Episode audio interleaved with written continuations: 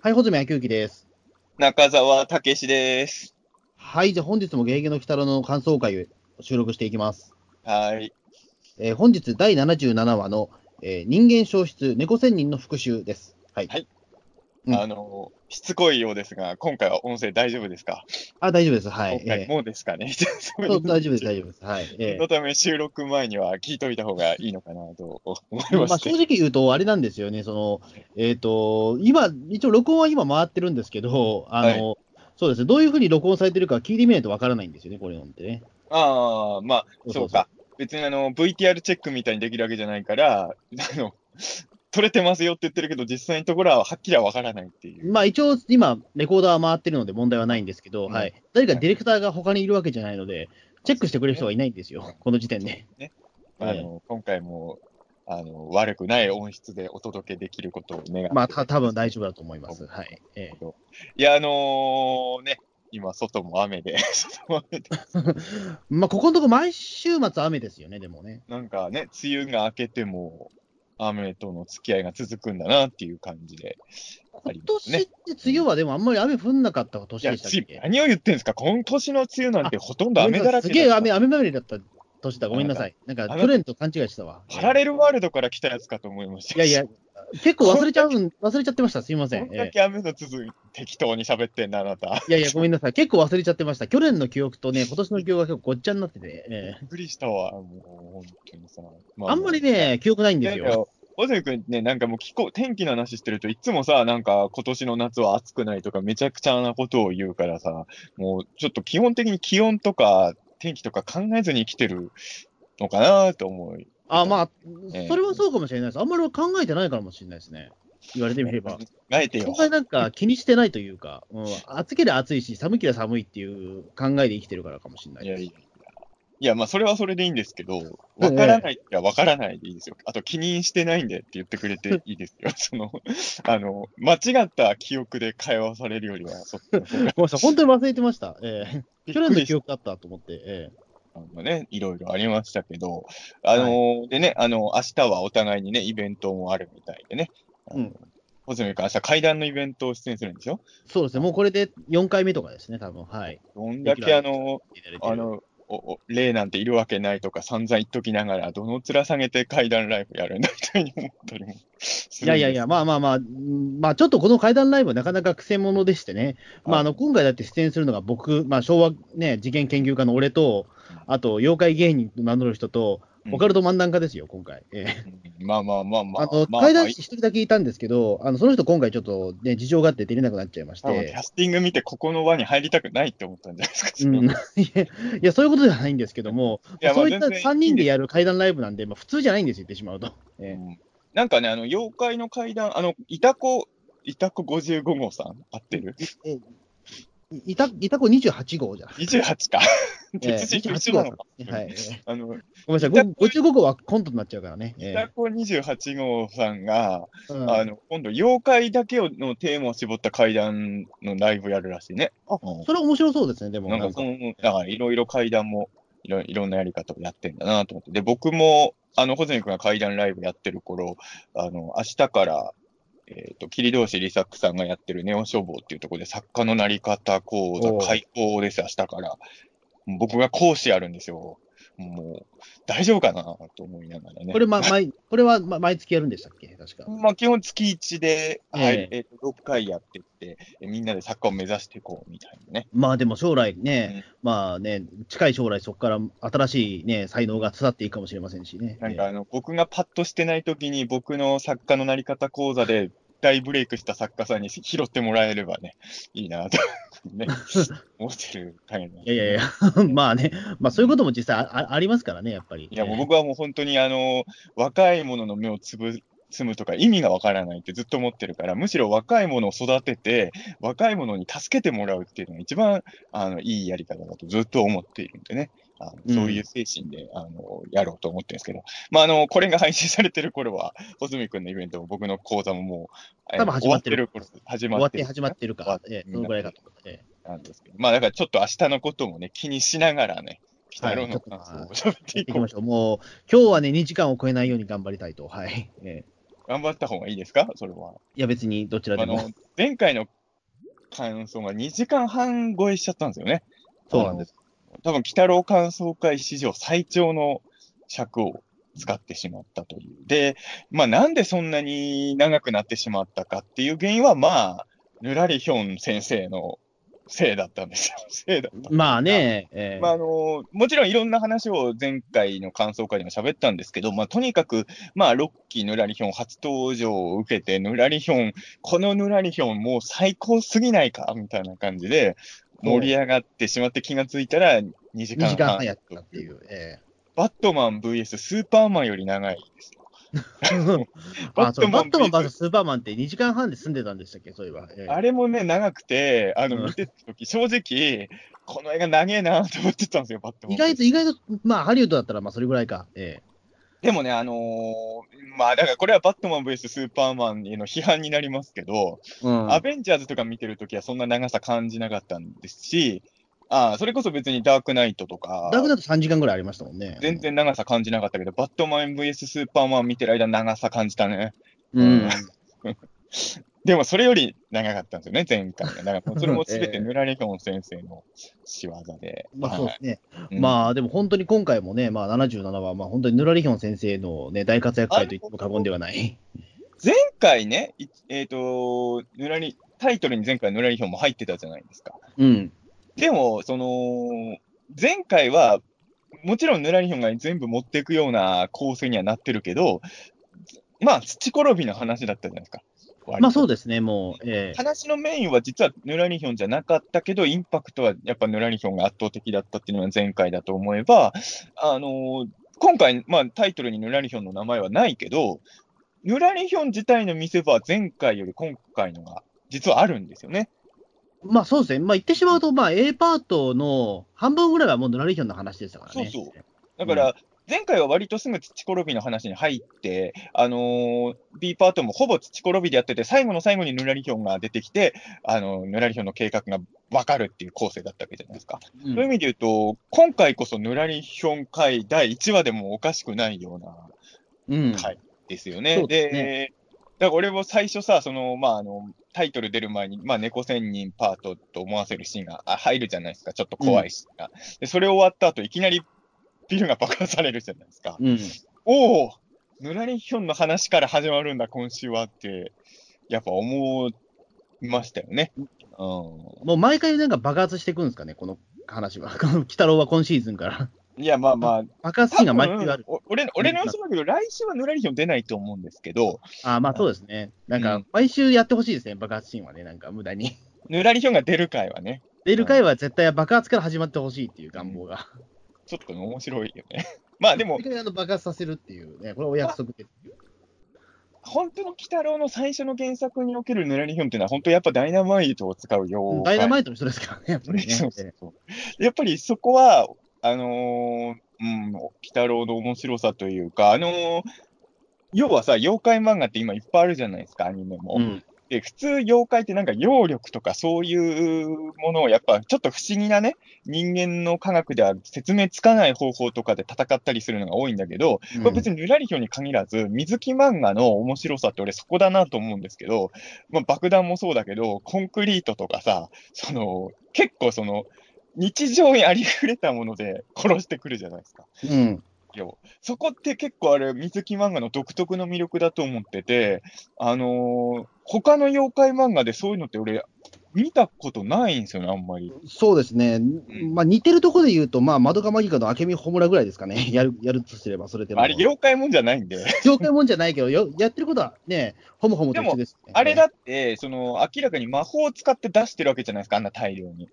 その、え、でもあれい人間世界から持ち出した重火器じゃないのあれって。や、だからそれは、その、ワームホールみたいので人間世界から持ち出すっていう、もうすでにそれそうかそうか、だそうかそうかそうか。ええだからあれはやっぱり人間の殺し方ではないじゃないですか。その水木漫画だと本当にタンクローリー持ってきてコンクリート流し込んだりとかするじゃないですか。もっとドロ、ラジオのドロドロ。あのええ魔法とか揚力とかをだみんな使うわけですよ。やっぱ妖怪ものの漫画。これはだから、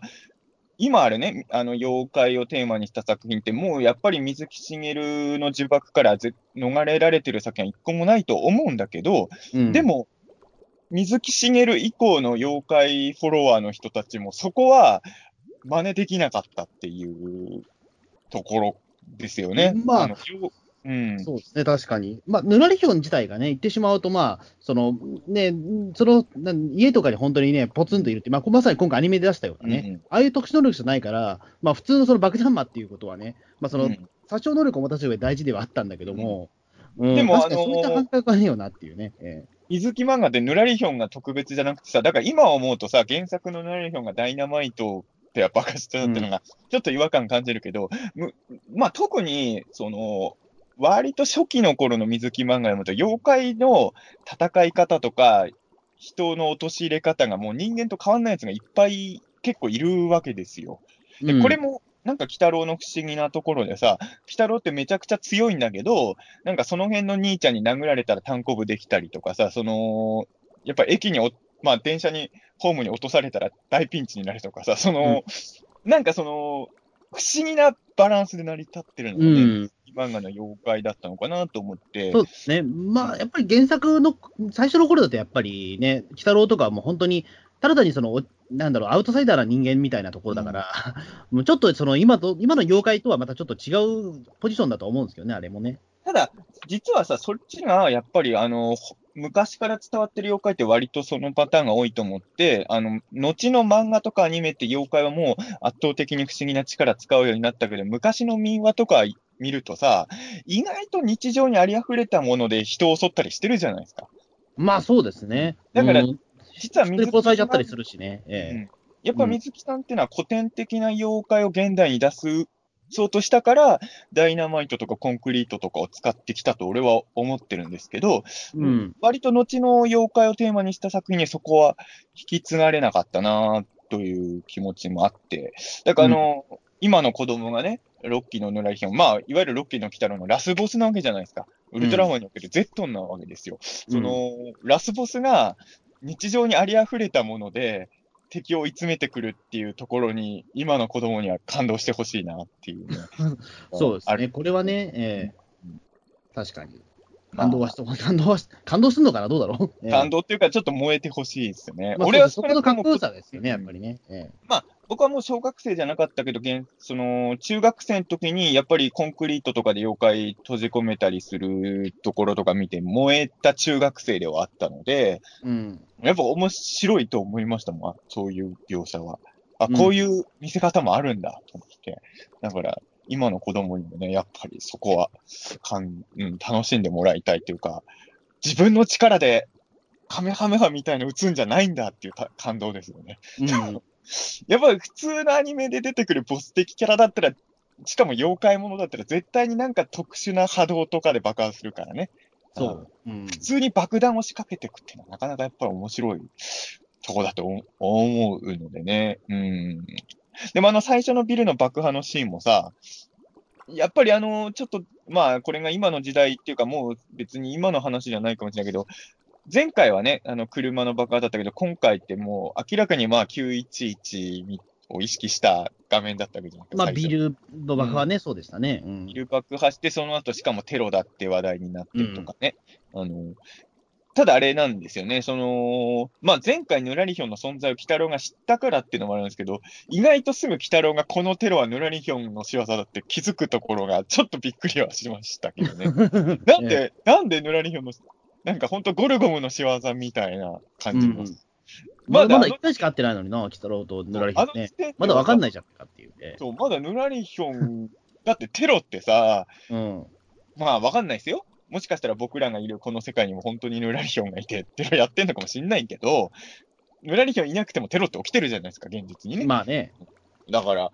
ちょっとあの、鬼太郎の何を根拠にヌラリヒョンの仕業だと思ったのかわかんないところはあったんですけど、まあ、でも多分その前回ね、その、要はその、政治家の車が爆破された時は鬼太郎全然意識してなかったわけじゃないですか。だから多分、ヌラリヒョンが動き出したっていうのを知った上でニュースを見てたら、ピンときたんでしょうね、やっぱり。うん。ヌラリヒョンはこういうことをするやつだったっていうね。うん。いや、その、まあ、ロッキーの鬼太郎がさ、過去ヌラリヒョンとどういうやりとりがあったかがまだ描かれてないんで、あれなんですけど、今回の目玉おやじの説明とかを聞くと、まあ、割と昔から知ってるんだよね、多分お互いをね。うん。うん、で、まあ、で、まあ、あくまでも今回の回見る限りだと、妖怪の復権のためにっていうね、いわゆる例えば自分がてっぺんを取るとかそういうのじゃなくて、妖怪のためにやろうとしてるっていう主張でずっとやってるっていうのはどうも本当っぽいうん。ですよね。だからこそ、鬼太郎も、あの、見つけたら即倒すとかいうわけにはいかない相手でもあるわけですね。それをやると、やっぱり、妖怪の中にいる鬼太郎としての立ち位置も危ういわけで、うん。やっぱり、ぬらりひょんはぬらりひょんで、ちゃんとそういうしん、だから、ロッキーのぬらりひょんはおそらく、私利私欲のためじゃなくて、とりあえず今のところは信念を持って動いてるキャラクターというふうに、それは鬼太郎自身も認識はしてるっていうことですよね。うん。問題なのはそのやり方じゃっていうふうに言ってたから、だから、そういう意味でも今までのぬらりひょんとはだいぶ、あの、アニメのぬらりひょんともだいぶ違う描き方なんですよね、やっぱり今回はね。そうみたいですね。うん。あその、あの政治家のパーティーとかにもね。うん。あれとかバレてないのかなって思いましたけど、あの絵とかね。あれはだから見えてないのかな、人間社会には。見えてても、見えててもやっぱり、ぬらりひょん見てぬらりひょんと思わない。まあ、要は、見た目結構人間だからさ。うん。別に、ああいう顔の人いてもおかしくないわけじゃない。うん。うん、あの、しかもロッキーの鬼太郎は、ほら、あの、ぬ塗り壁だって人間のふりしたらごいやいや、あれは、はでも、びね、びあれは逆描写だから、まあ、まあ、例外としてもですよ。まあそうだけど、多分ぬらりひょんのことを見ても、妖怪だとはみんな思ってないんじゃないかな。うん。あの、確かにロッキーの鬼太郎もだんだん妖怪が一般的にも認知されるようになってきてたけど、おそらくこのぬらりひょんは、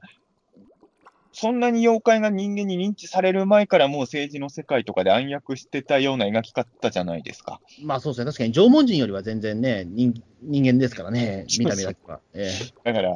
全然そこはバレずにうまくやってるんでしょうね。で、まあやっぱ、ぬらりひょん、どうやって稼いだか知んないけど、大金も持ってるから、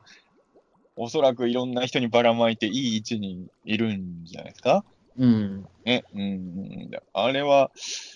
で、まあ多分その、多分っていうか、その、ロッキーの鬼太郎始めようっていう時には別にぬらりひょんを出すかどうかも決めてなかったと思うし、まあ、その頃は本当に、いわゆる番組の大ボス7しで考えてたと思うんで、あれですけど、多分、後付けとしても、このぬらりひょんはだいぶ前から今まで鬼太郎がやってきた事件に関与してたことにとかもするのかなっていう気も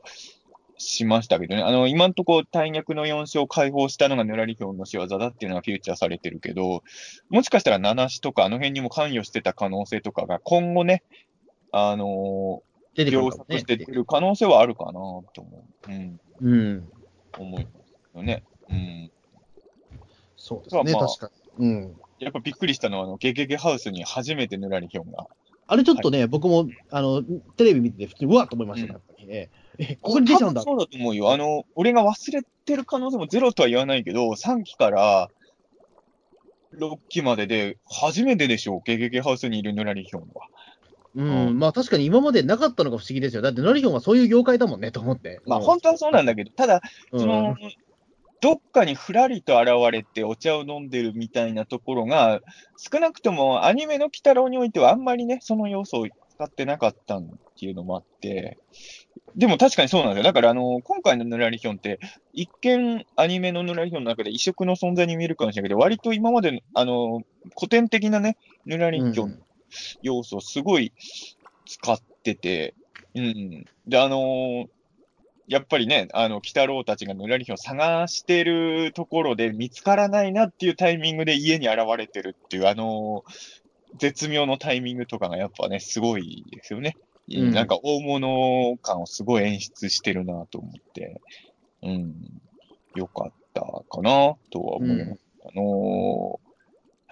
やっぱだからあのなんですか、今まで鬼太郎っていろんなやつと戦ってきてたでしょ？うん。なんかちょっと今回のぬらりひょん、やっぱ格の違いを感じさせるような、鬼太郎って今まですごい強大な敵を相手にしても、そういうことしたことなかったなと思ったんだけど、今回ぬらりひょんと向かい合った時にさ、ぬらりひょんが一歩前に出ると、鬼太郎が後ろに下がっちゃうんだよね、思わず。後ずああ、さり。そうだそうだそうだ。うん。これって、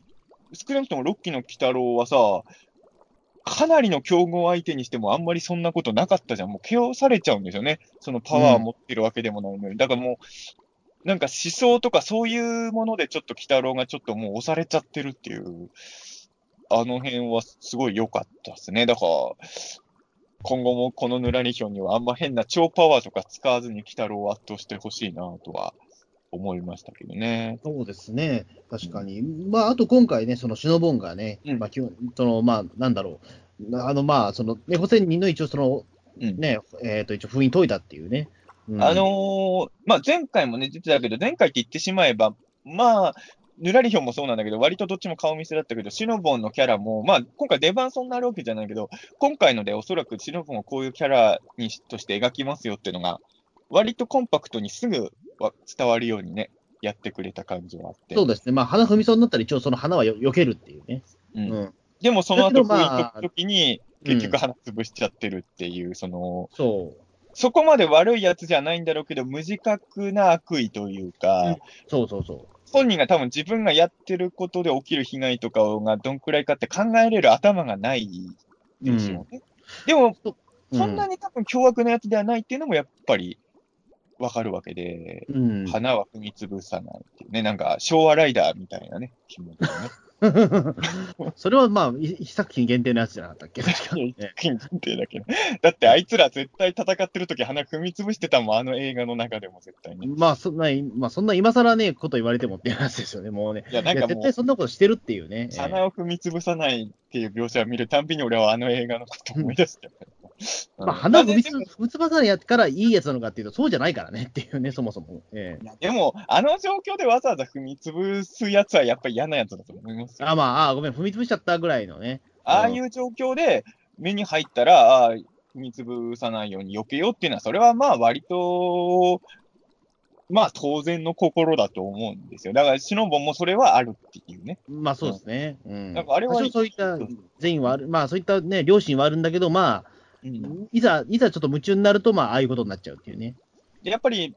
だから人のいいバカだから、おそらくヌラリヒョンにいいように使われるっていうところもきっとあるんだろうなとうん。思いましたしね。あの、そう、その、あのさ、ヌラリヒョンをさ、鬼太郎たちが探すそうとするじゃないですか。うん。気になったのは、あの、砂掛けババアや鏡じじいたちにも頼んでみるっていうね。うん砂掛けや小泣きじゃないんですね。鏡じじい、おーそうなんですよね。鏡じじいはもう結構なんだかんだでね、探し物要員として。もう要因としてはもうすごく優秀なのは分かっているから、もうあのただこなきじゃねえんだなっていうね。一旦モメンとかにも頼んだ方がいいと思うけどね、機動力あるから。一旦木綿は本当にだから、ね、ロッキー・キタロだと本当に移動要因にしかなってないんだよな、今のところ。だから、こういう時に頼りになるのはその辺の人たちなんだなと思って。まあ、うん鏡じじいはそうですね、まあ、大役の4勝の時最初と最後大活躍してたからな、やっぱね、そね。そこのやっぱり、ね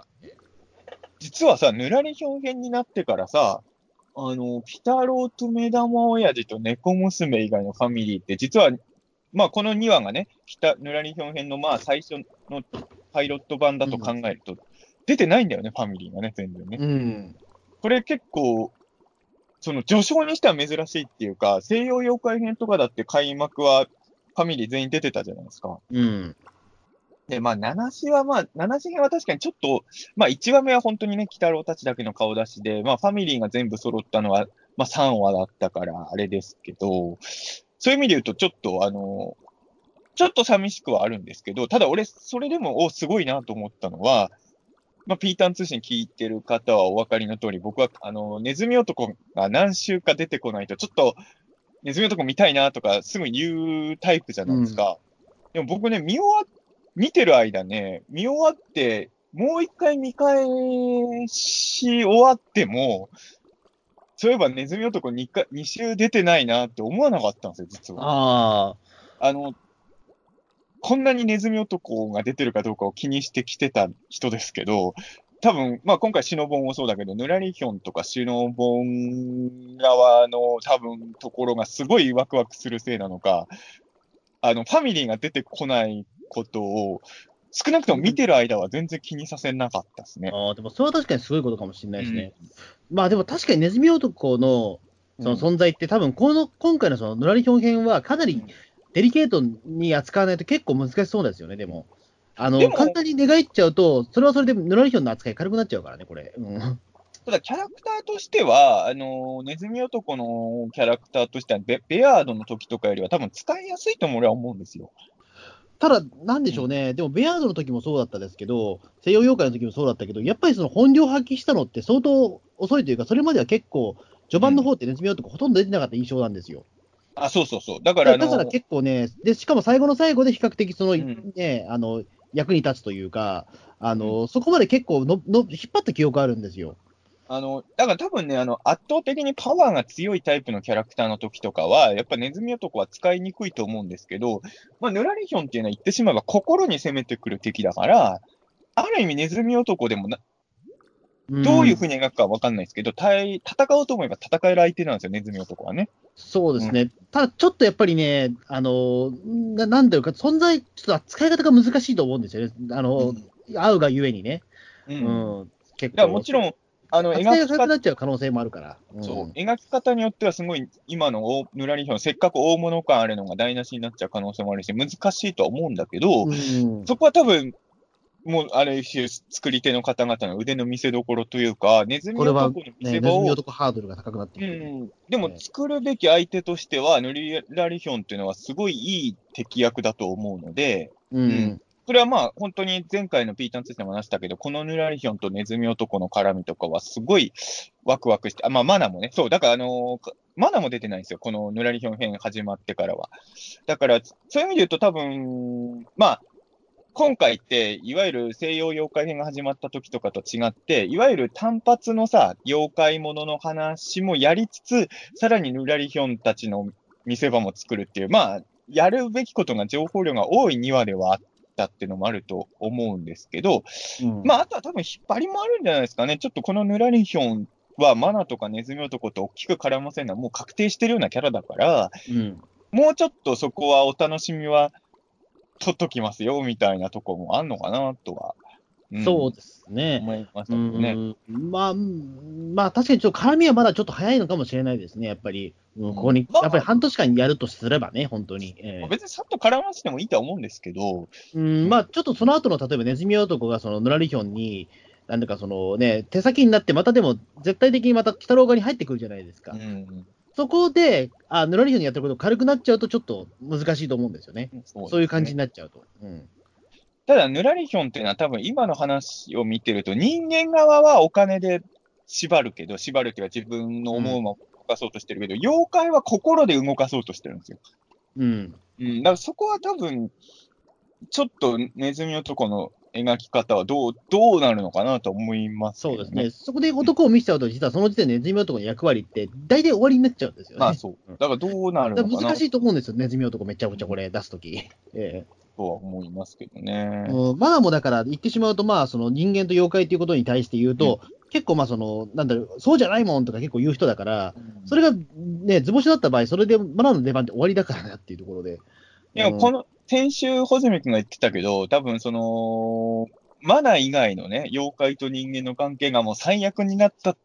時にマナがどう出るかとかね、そういう揺さぶりとかはあり得るとは思いますけどね。うん。うんだから本当にそうなんですよ。あのー、2話つづ、一周ならともかくね、2話続けて、あの、鬼太郎ファミリーもマナも出てこない回が実は続いてるのに、多分そこを物足りないとか、なんでファミリーもマナも出さないんだよってなってる人は多分あんまいないんじゃないかいなと思う。ないと思うけどね、多分。うん。だからそれは、それだけこの、ヌラリヒョン一味が、あのー政治家とかだけじゃなくて、視聴者の心もうまく操ってるんですよ。やっぱり。うん。だからそれはすごい、やっぱキャラクターなんだなとはまあそうですね。うん。で、あと今回やっぱりこのお話っていうのは、まあ、ヌラリヒョンの話でもあったとうんともに、やっぱり猫娘の話ではあったと思うんですね、すごいね。ああ、だまずそこなんですね、だからこの話は。だから猫娘が主役のエピソードって、まああったはあったけど、でもここまでなんていうか、猫娘の考え方によった話と、あとその妖怪とその直接対決で猫娘が勝利するっていう描写は、ね、初めてじゃなかったかもしれないけど、なかったじゃないですか。うんいや、嫌味会もありました。だ嫌味会はあったけど、ちょっとあれ特別扱嫌いで。味会も猫娘の心理描写があって、最後、猫娘が倒してますから。でもあれはちょっと、ね、趣旨が違うやつじゃないですか。趣旨は違うけど、ギャグ界だからちょっとさ、うん趣旨は違うけど、猫娘メインで猫まあ娘そうだけど、まあ、ごめんなさい、まあ、うん、ななかったってことはないんだけども、ただやっぱりね、あの、もっと強いなんか気持ちというかさ、そのだって猫娘の。シリアス界としてはってことでしょ、そう、シリアス界としては初めてだったから、ちょっとそこでね、うん。まあ、これは完全に猫娘の話ではあって。うん。僕がああと思ったのはさ、その猫仙人もそうなんだけど、その、過去の鬼太郎ってさ、あの、過去の鬼太郎というか、特に原作はさ、まあ、原作はそもそも猫娘がそんなにメインキャラじゃないからってのはあるんだけど、まあ、これはもうほぼオリキャラだからな。うん。その猫系妖怪が敵で食ってるときに、そんなに猫娘絡まないことが実は多いじゃないですか、原作は。で、まあ、猫仙人なんかもね、原作猫娘の根の字もないんですけど、あのーやっぱ、こう猫の敵の時に猫娘ががっつり絡むっていうのはやっぱいいですよね。うん。うん。だからそこはまあ、まあ、と考えてみれば当然なんだろうや、やろうと思って当然のことなんだろうけど、うん、萌え、も面白かったし、やっぱ猫仙人の言ってることに一番今回共感したキャラクターが猫娘なわけだったわけじゃないですか。そうですね。だちょっとここで意外だなと思ったのは、言ってしまうと、まあ、猫娘って妖怪ではあるし、猫娘っていう妖怪だから、その人間社会のその猫の問題に対して、あんまり関心がない子なのかなと思ってたんですよ。え、それはないでしょ。いや、でもなんかあんまりそういったニュースに関して敏感な子ではないのかなというような気はしてたんですよ。なんか、あんまりそういったあとこ、なんかそこではまた違う次元の子なのかなと思ってたんですよ。あんまりなんか新聞とか読んでなさそうじゃないですか、言ってしまうと。いやいや、あんだけスマホやってんならネットニュース見てるでしょ。まあ、ネットニュース読んでるかもしれないけど、ただなんかあんまそこに対してね、真剣に考え、いや、まあ真剣に考えてるというか、なんかそことはまた違う次元の人なのかなと思ってたんですよ。猫娘っていう存在は。あそうなの俺は絶対にそんなことはないと思ってたのでで、も別になんかそのツイッターでなんか政治批判とかしてる子ではないじゃないですか。えうんまあ、政え。まあ治批それはちょっとそれはまあ行き過ぎな例ですけど、うんなんかあんまりそういったところに関心がある子なのかどうかはちょっと分かんなかったんですけどで、も普通に考えてさ、猫と会話できるわけですよ、猫娘は。まあそうですね。猫もええそんなさ、キャラクターがさ、猫にまつわる事件とかをさ、意識してないわけないわけじゃなないんだけど、でもそのね、これ、鬼太郎で書くというところもまあ驚きもあったし、ね、猫娘がそれを代弁するのもちょっとびっくりしたんですよね。うんああ、そうですか。うん。あ、そうか。うんと。まあ僕は割と、そこに関して言うと、まあそれは猫娘はそうなるよねっていう。うん。だから、あのーまあだからむ難しいところでね、その、僕はこういう話を見てて思ったのは、まあ話としてはですよ、あのーここで猫娘が完全に人間なんてろくでもない奴らだってなって終わるわけにはいかないわけじゃないですか。うん。まあ最終回だったらそれやってもさ100歩譲ってありかもしんないけど、まあダメだけど、あのーまだね、おそらく半年ぐらい放送続くアニメで、猫娘がここで人間見限らせるわけにいかないから、うん。どうやって、あのー人間側にも向き合わせて終わらせるのかなっていうのはちょっと気になったけど、まあ、今回さ、猫仙に言ってることってさ、かなり正論というかですね、あのー実は僕だから今、ロッキーの鬼太郎って時事ネタ多いじゃないですか。で、う社会問題とかよく切り込むアニメだなとは思ってたんですけど、あのー今回はほん初めて、ロッキーの鬼太郎で初めてかな。俺あの、まあ今までいろんな社会問題上げてきたけど、初めて聞いたワードも今回出てきましたよ。え、た多動飼育崩壊の話？そうそう。俺ね、多頭飼育崩壊って、恥ずかしながら全然知らなかったんですよ。そういうことがあるっていうのが。その。だから、なんかね、前回のね、予告とか見ながら思ったのは、例えばペットの息の、ペット息の問題とかね、そういう、あと、なんていうのかな、その、インスタとかに上げるために、その、あはいはいなんていうの？その、えっ、と、なん、何色の猫はう人気が出ないとか、なんかあるじゃないですか。うん。インスタ映えする猫としない猫がいるみたいな、そういうのがニュースになってるのを見てたんで、そういうことをやるのかなとか思ってたんですけど、まあ僕が多分そそっちの世界の問題についてあんま詳しくないっていうのもあるんでしょうけど、僕の全く知らない社会問題を、あの日曜の朝9時からのアニメで教えてもらえるっていうのは、なかなか、うん、ああ、ありがたいなと思いましたよ。んまあ、そう、そう、そう、まあ確かにそうかもしれないですね、確かに。まあ、多頭飼育崩壊は確かに、ペットに興味がある人じゃないとわかわかんない話ですもんね。まあ、僕も完全分かってるわけじゃないけど、ええだから、うん。ここまで踏み込むっていうのはね、あの、だから僕も、えっ、と、僕の知り合いの人が言ってたわけじゃないんだけど、誰かがリツイートしてたので、ツイッターで見たけど、なんかその、まあ、要はその、ペットに対する良くない扱いとか、そういうものに対して改善しようって動いてる人たちが、今週の来たら結構反応してたみたいですね。あの、うん子供が見るアニメでこの辺の問題きまで切り込んでくれたのはすごいありがたいみたいなのを、いたこと言ってる人がい結構いたらしいので、あ、やっぱり、ロッキーの鬼太郎す、すごいなとは。そうですね、確かに。まあ、まあ、言ってしまうと、まあ、今、ね、あの、スマホが目の前にあるわけだから、まあ、多頭飼育崩壊って、もう検索すればいくらでもその話出てきますから。あ俺もあうん。見見終わった後調べましたよ。なんなん？まあ、なんとなくはもちろん、あの、本編の中でも説明してるから、ニュアンスは分かったんだけど、もっと詳しく知りたいなと思って、やっぱ調べましたよ。うん。うん。だから、そうね、あの、まあ、子供と大人じゃ見方変わるけど、まあ僕らからしたら、今までの鬼太郎が取り扱ってる社会問題は、まあ言うても知ってることだったから、うん、今回初めて僕の知らない社会問題を鬼太郎に教えてもらったんでね、あの、こういうことはどんどんやってってほしいなとねね。たうん多頭飼育崩壊ってすごく、なんていうか、その、大人が子供に聞かれたとき、答えづらい内容じゃ、な内容だと思うんですよね、すごい。あー子供が大人に聞かれたときに。あのーやっぱりその、人間のエゴも入ってくるし、あの、虚勢とかそういったものも言わなきゃいけないから、不妊虚勢とかね。うん。あの、結構し答えづらい内容だと思うんですよ、これ、子供に対して。でも、それはい教えてあげなきゃ本当はいけないんですけどね。だから、その、虚勢ってな何、じゃあ何がしで何が問題なのって言われたときに、やっぱりそのね、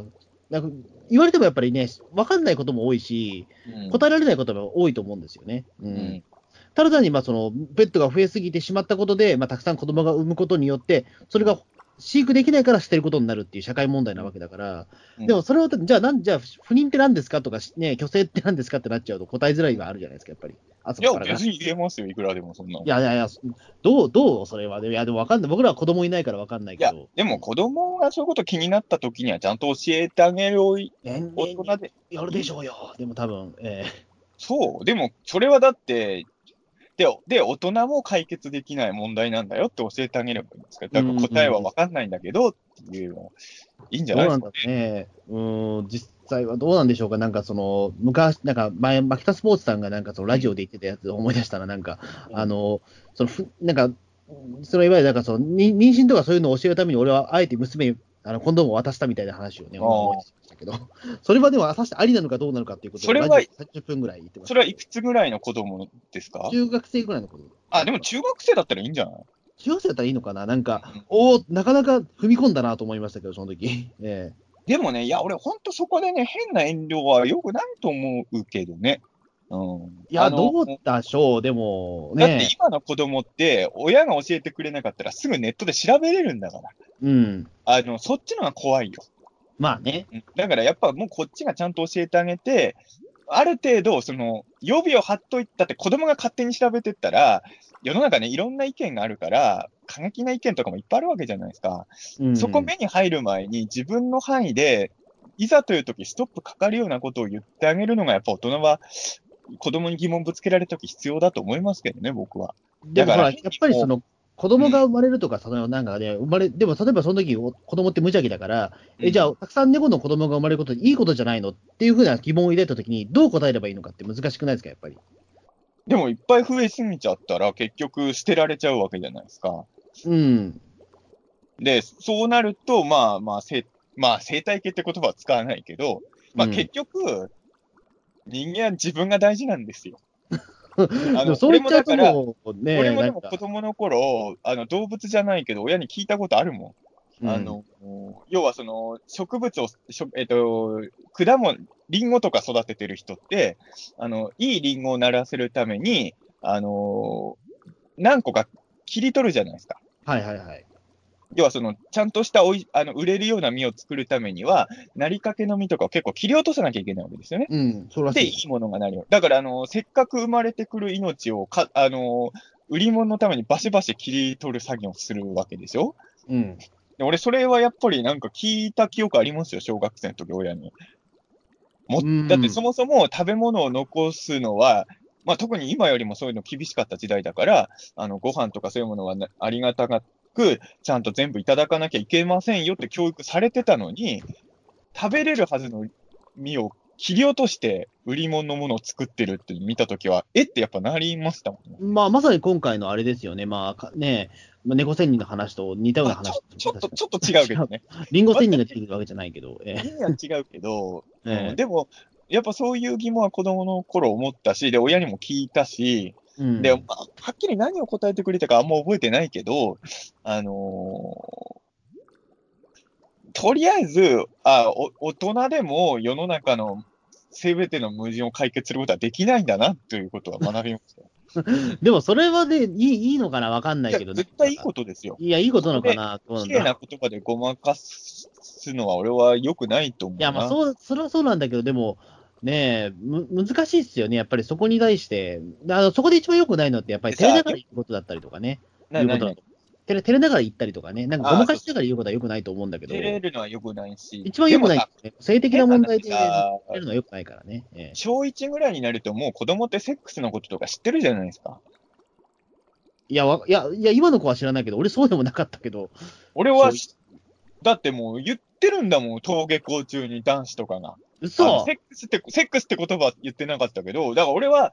全然そういうの正直知らなかったけど、もう、だって6年生までいるじゃん、通登下校まあ、いますけど、登下校、いますけど。で、小先輩とかがもうズッコンバッコンとか言ってるわけよ。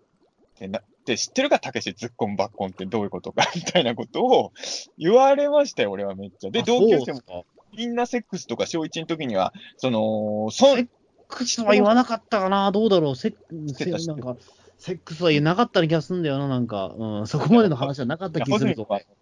今年の天気のことも覚えてないような人だから、もう記憶がもう、まあ、まあまあ、きあんまり記憶なかった、まあ、それは確かに記憶、小学校の記憶確かにおぼろげだから覚えてないからかもしれないけど。いや、でもね、あのー別にこっちから教える必要はあんまないかもしれないけど、そういうことはね、うん、教えてあげ、特に多頭飼育崩壊のこととかは、今回のアニメ見て子供が気になったんなら、お俺はだからまあ、まあ知らなかったんで、これ、あのーじゃあ一緒に調べようっていう答えになるかな、俺だったら。うん、だ俺も知らなかったから、一緒に調べようって言って、あこういうことらしいよって子供ってなるの。そうですね。まあ確かにね。うん、でその不妊とか虚勢とかっていうのはなかなかデリケートな問題だからね、やっぱりそこは。かわいそうじゃんって言われたらその通りになっちゃうから、やっぱり。うん。でもそこはや、っぱり言い方を気をつけないといけないなっていう。まあ、もちろんそうだけど、かじゃあ不妊やらないのが正義かっていうと絶対違うわけじゃないですか。今回でも。うん自然の摂理を考えたら不妊っていうのはもうそもそも、まあ、め無茶な話ではあったりとかするんだで自然の摂理の話って言ったらそもそもペットがおかしいんだから。だからそう、だからペットそのものがおかしいじゃんっていう今回の猫仙人の話なんですよね。うん、だかそうそう。らそこで言うと、だから猫仙人で言ってることって実は生態系を考えたら何も、あの、ご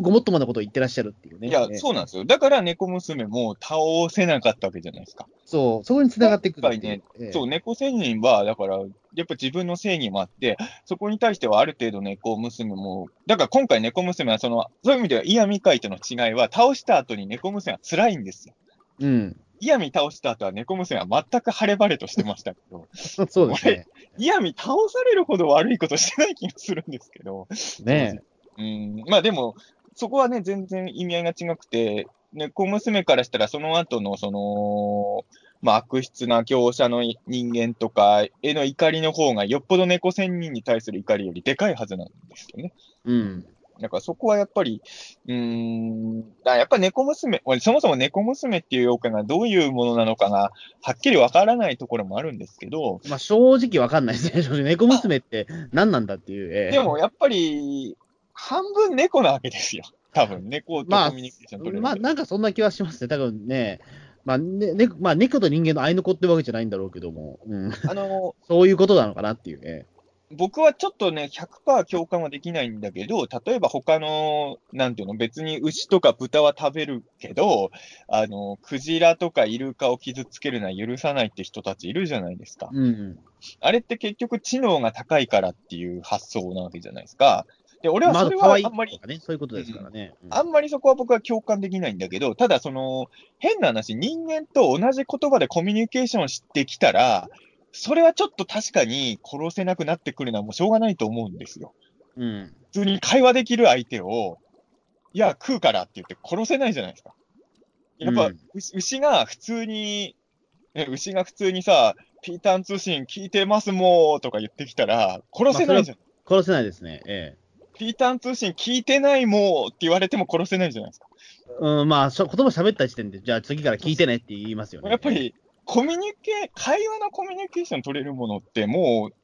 同じ種族なんですよ、もう。だから、妖怪って多分本当そういうことだと思うんですけど、鬼太郎とか塗り壁とかって別物だけどみんな妖怪ってことになってるじゃないですか。うん。あれ多分同じ価値観を共有できてる存在だから妖怪として当てはめれるんだと思うんですよ、ある意味ね。そうですね、うんそこで言葉が通じないもんだったら、まそあ、多分動物扱いというか、もそううもうね、うん、いくらでも倒せちゃうというかね、まあ、殺しちゃうと思うので。あの、鬼太郎とかは猫の言葉わかんないし、今回象徴的だなと思ったのは最後の方でさ、そのぬらりひょんとしのぼんに、まあ、呼ばれてきてたのかな？あのよモブの妖怪たちいっぱいいたじゃないですか。うんなんかヘロヘロのやつが。ええあの妖怪たちもさ、あのー人間と猫のことなんてどうでもいいよみたいな。そうそう、そこびっくりしたんですよね。うんあ、そうか、他の妖怪からのその猫、犬猫うんの目線って新鮮だなと思って。ええそうそう。でも、うん多分そういうことなんだと思うんですよ。だから、猫娘っていうのは唯一、その猫とコミュニケーション取れるから、それは猫娘からしたら、やっぱり怒り狂うよね。それは、その、他のそ、猫もちろんね、あの、コミュニケーション取れなくても猫のこと好きな人ももちろんたくさん世界中にいますけど、あのーやっぱり怒りの度合いは違うと思うし、うん、俺もだから、そうね、やっぱ牛が人の言葉を喋ってたら、やっぱり牛食べるのまずいっていうふうに言ってたと思うもんね、それうは。んだからまあ、うーん、そこは言葉のね、問題っていうのはありますよね。そうですね、確かに。だからねうんそれからしたら、やっぱり猫っていうのは本当に同じ仲間なんだと思うんですよ。まあそうですね、確かにその、生地か言葉が通じるとなるとね、ええうんそれは確かに。だからそれはやっだって、まあもちろん鬼太郎とかだってさ、人間の今回やってることいいこととは全然思ってないけど、どう考えても鬼太郎が感じてる怒りより猫娘の怒りとか絶望の方がでかいわけじゃないですか。うんこれはもう、猫娘には申し訳ないけど、やっぱもう、その種族が違うと、価値観としては、やっぱどこかに、やっぱ、その差は出てきちゃうのは、これはもうしょうがないと思うんですよね。うんそれは。うん、っていう話だと思う、思いましたけどね。うん。そうですあでもね。ペットって本当難しい問題だと思いますよ。俺もだから、まあ何回かペット飼ってたこともあるけど、やっぱり、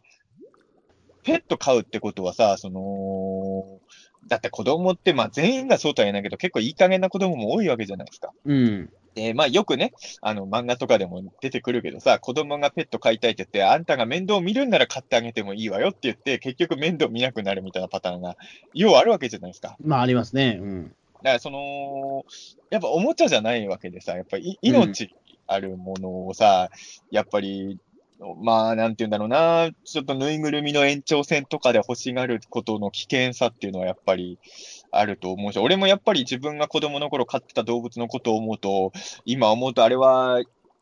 良くなかったなって思うことやっぱいっぱいありますもん。まあそうですね。僕、まあ最近またあの妹のね、あの、インコを預かってましたけど、えちゃんと大事に飼ってあげました？えいや、めっちゃ、めっちゃ懐いてますよ、俺に。ええ本当に？あの、数ヶ月で一回しか会わないんだけど、めっちゃ懐いてるんですよ。犬はめっちゃ細い子に怯えてたじゃないですか。あの、犬と、いや、だからそこは僕も多分、もしかしたらインコと心を通じ合わせる僕、特殊能力あるのかもしれないですけど、実は鳥、鳥とは僕すごいコミュニケーション取れるんですよ、実を言うと。鳥、鳥、鳥、鳥男じゃないですか。だそうなんですよ。だから鳥は100%俺のこと嫌わないみたいなんですよ、どうやら。あーええで、あとなんかその、鳥の、なんかその、口笛吹くというか、その、ちょっと表現しづらいですけど、なんか、あのヒュイヒュイっていうか、そういう声を出すと、あの、すごく懐くんで、多分僕、鳥の周波数がちゃんとわかるんですよ、俺。ええそうなると、だからさっきの、まあ、はっきりコミュ会話できるって意味じゃないかもしれないけど、コミュニケーション取れるとやっぱり愛着は湧くわけじゃないですか。そうですね。だから、あの、鳥が一番僕好きですね、動物で。でも焼き鳥は食うでしょ？焼き鳥食べますよ。焼き鳥すげえうまいですね。え そこええまあ、インコの焼き鳥はあんまないけど、でもあったら食うかい？インコの焼き鳥。まあ、食うかもしれないですね。焼き鳥俺ね、スズメは食ったことあるんだけどね。うん。うん、インコはでもあんま美味しくないと思うんですよ、肉ないから。うんでもスズメもう肉ないけどうまかったよ。あ俺、スズメ食ったことないんですけど、あれはほぼ骨じゃないんですか、あれって。スズメがね、3匹ね、そのまんま口に刺さってんの、焼き鳥。ああ、ススズメってでもすごく汚いでねっていうあのね。うん、あのね、骨ごと食うんですよ、しかも。おーだから、あのー要は肉がやっぱあんまないんだけど、なんていうのかな、パリパリ食えるみたいな感じ。へえ。うん、俺は結構、いや、まあ、大好物じゃならないけど、大好物になっちゃったら逆に大変だけどね、めったに食えないから。まあそうですね。うん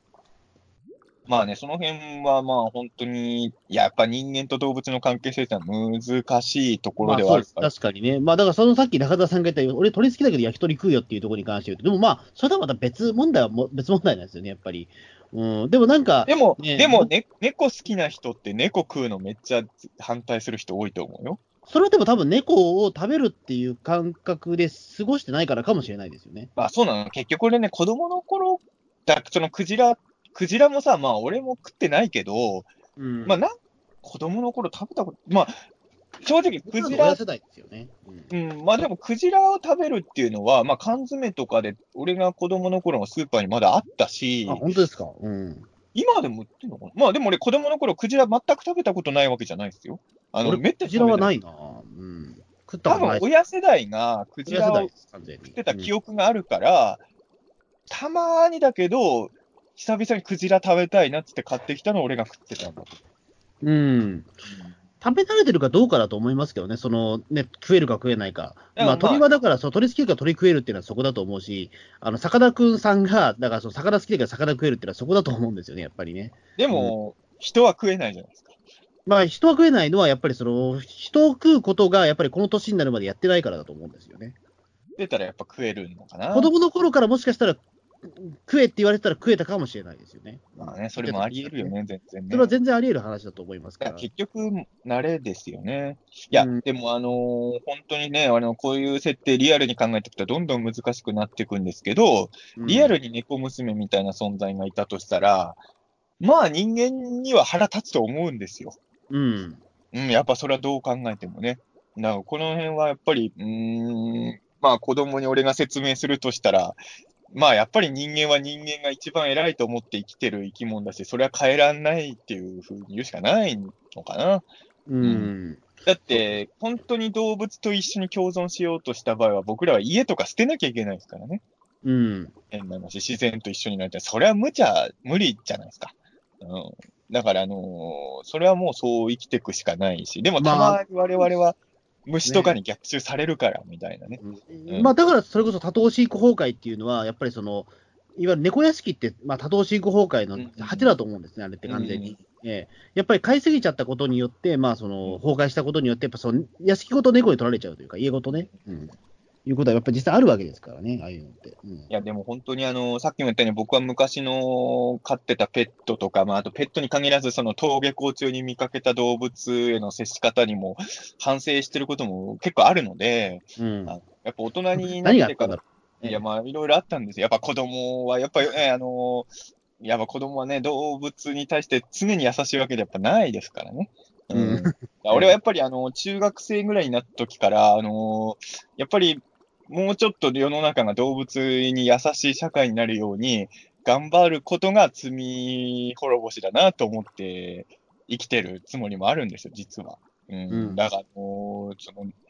ペットの生きとか、生き問題とかね、そういうものとかがちょっとでも減るように、あの、だからペットショップとかでもさ、あのー俺の友達とかで動物好きの人とか、ペットショップでペット買うぐらいなら、その、もう殺処分直前の動物とかがいっぱい今買い、引き取れるわけじゃないですか。うん。そっちを買おうって言って買ってた人とかも結構いたし、そう、そういう動きがあるんだよ、みたいなことはやっぱり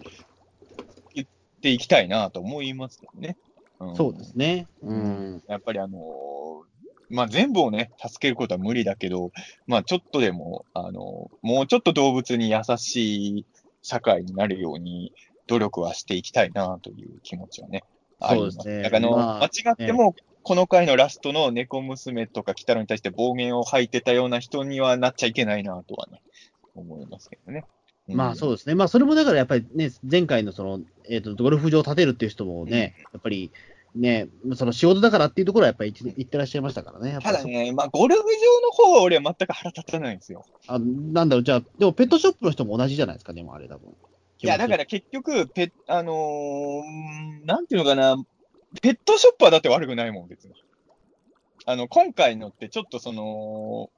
ペットショップの、だってペットショップの人たちで良識ある人いっぱいいるんで、うん、その世界には、その世界のまあルールがあるわけじゃないですか。うん。そっからはみ出すなよってことだと思うんですよ。俺うが思う。ん。ペット、ペット、だってペットじ、うん、まあ、もちろん難しい問題だし、あれだけど、ペット自体がダメだよとは僕は思わないもん。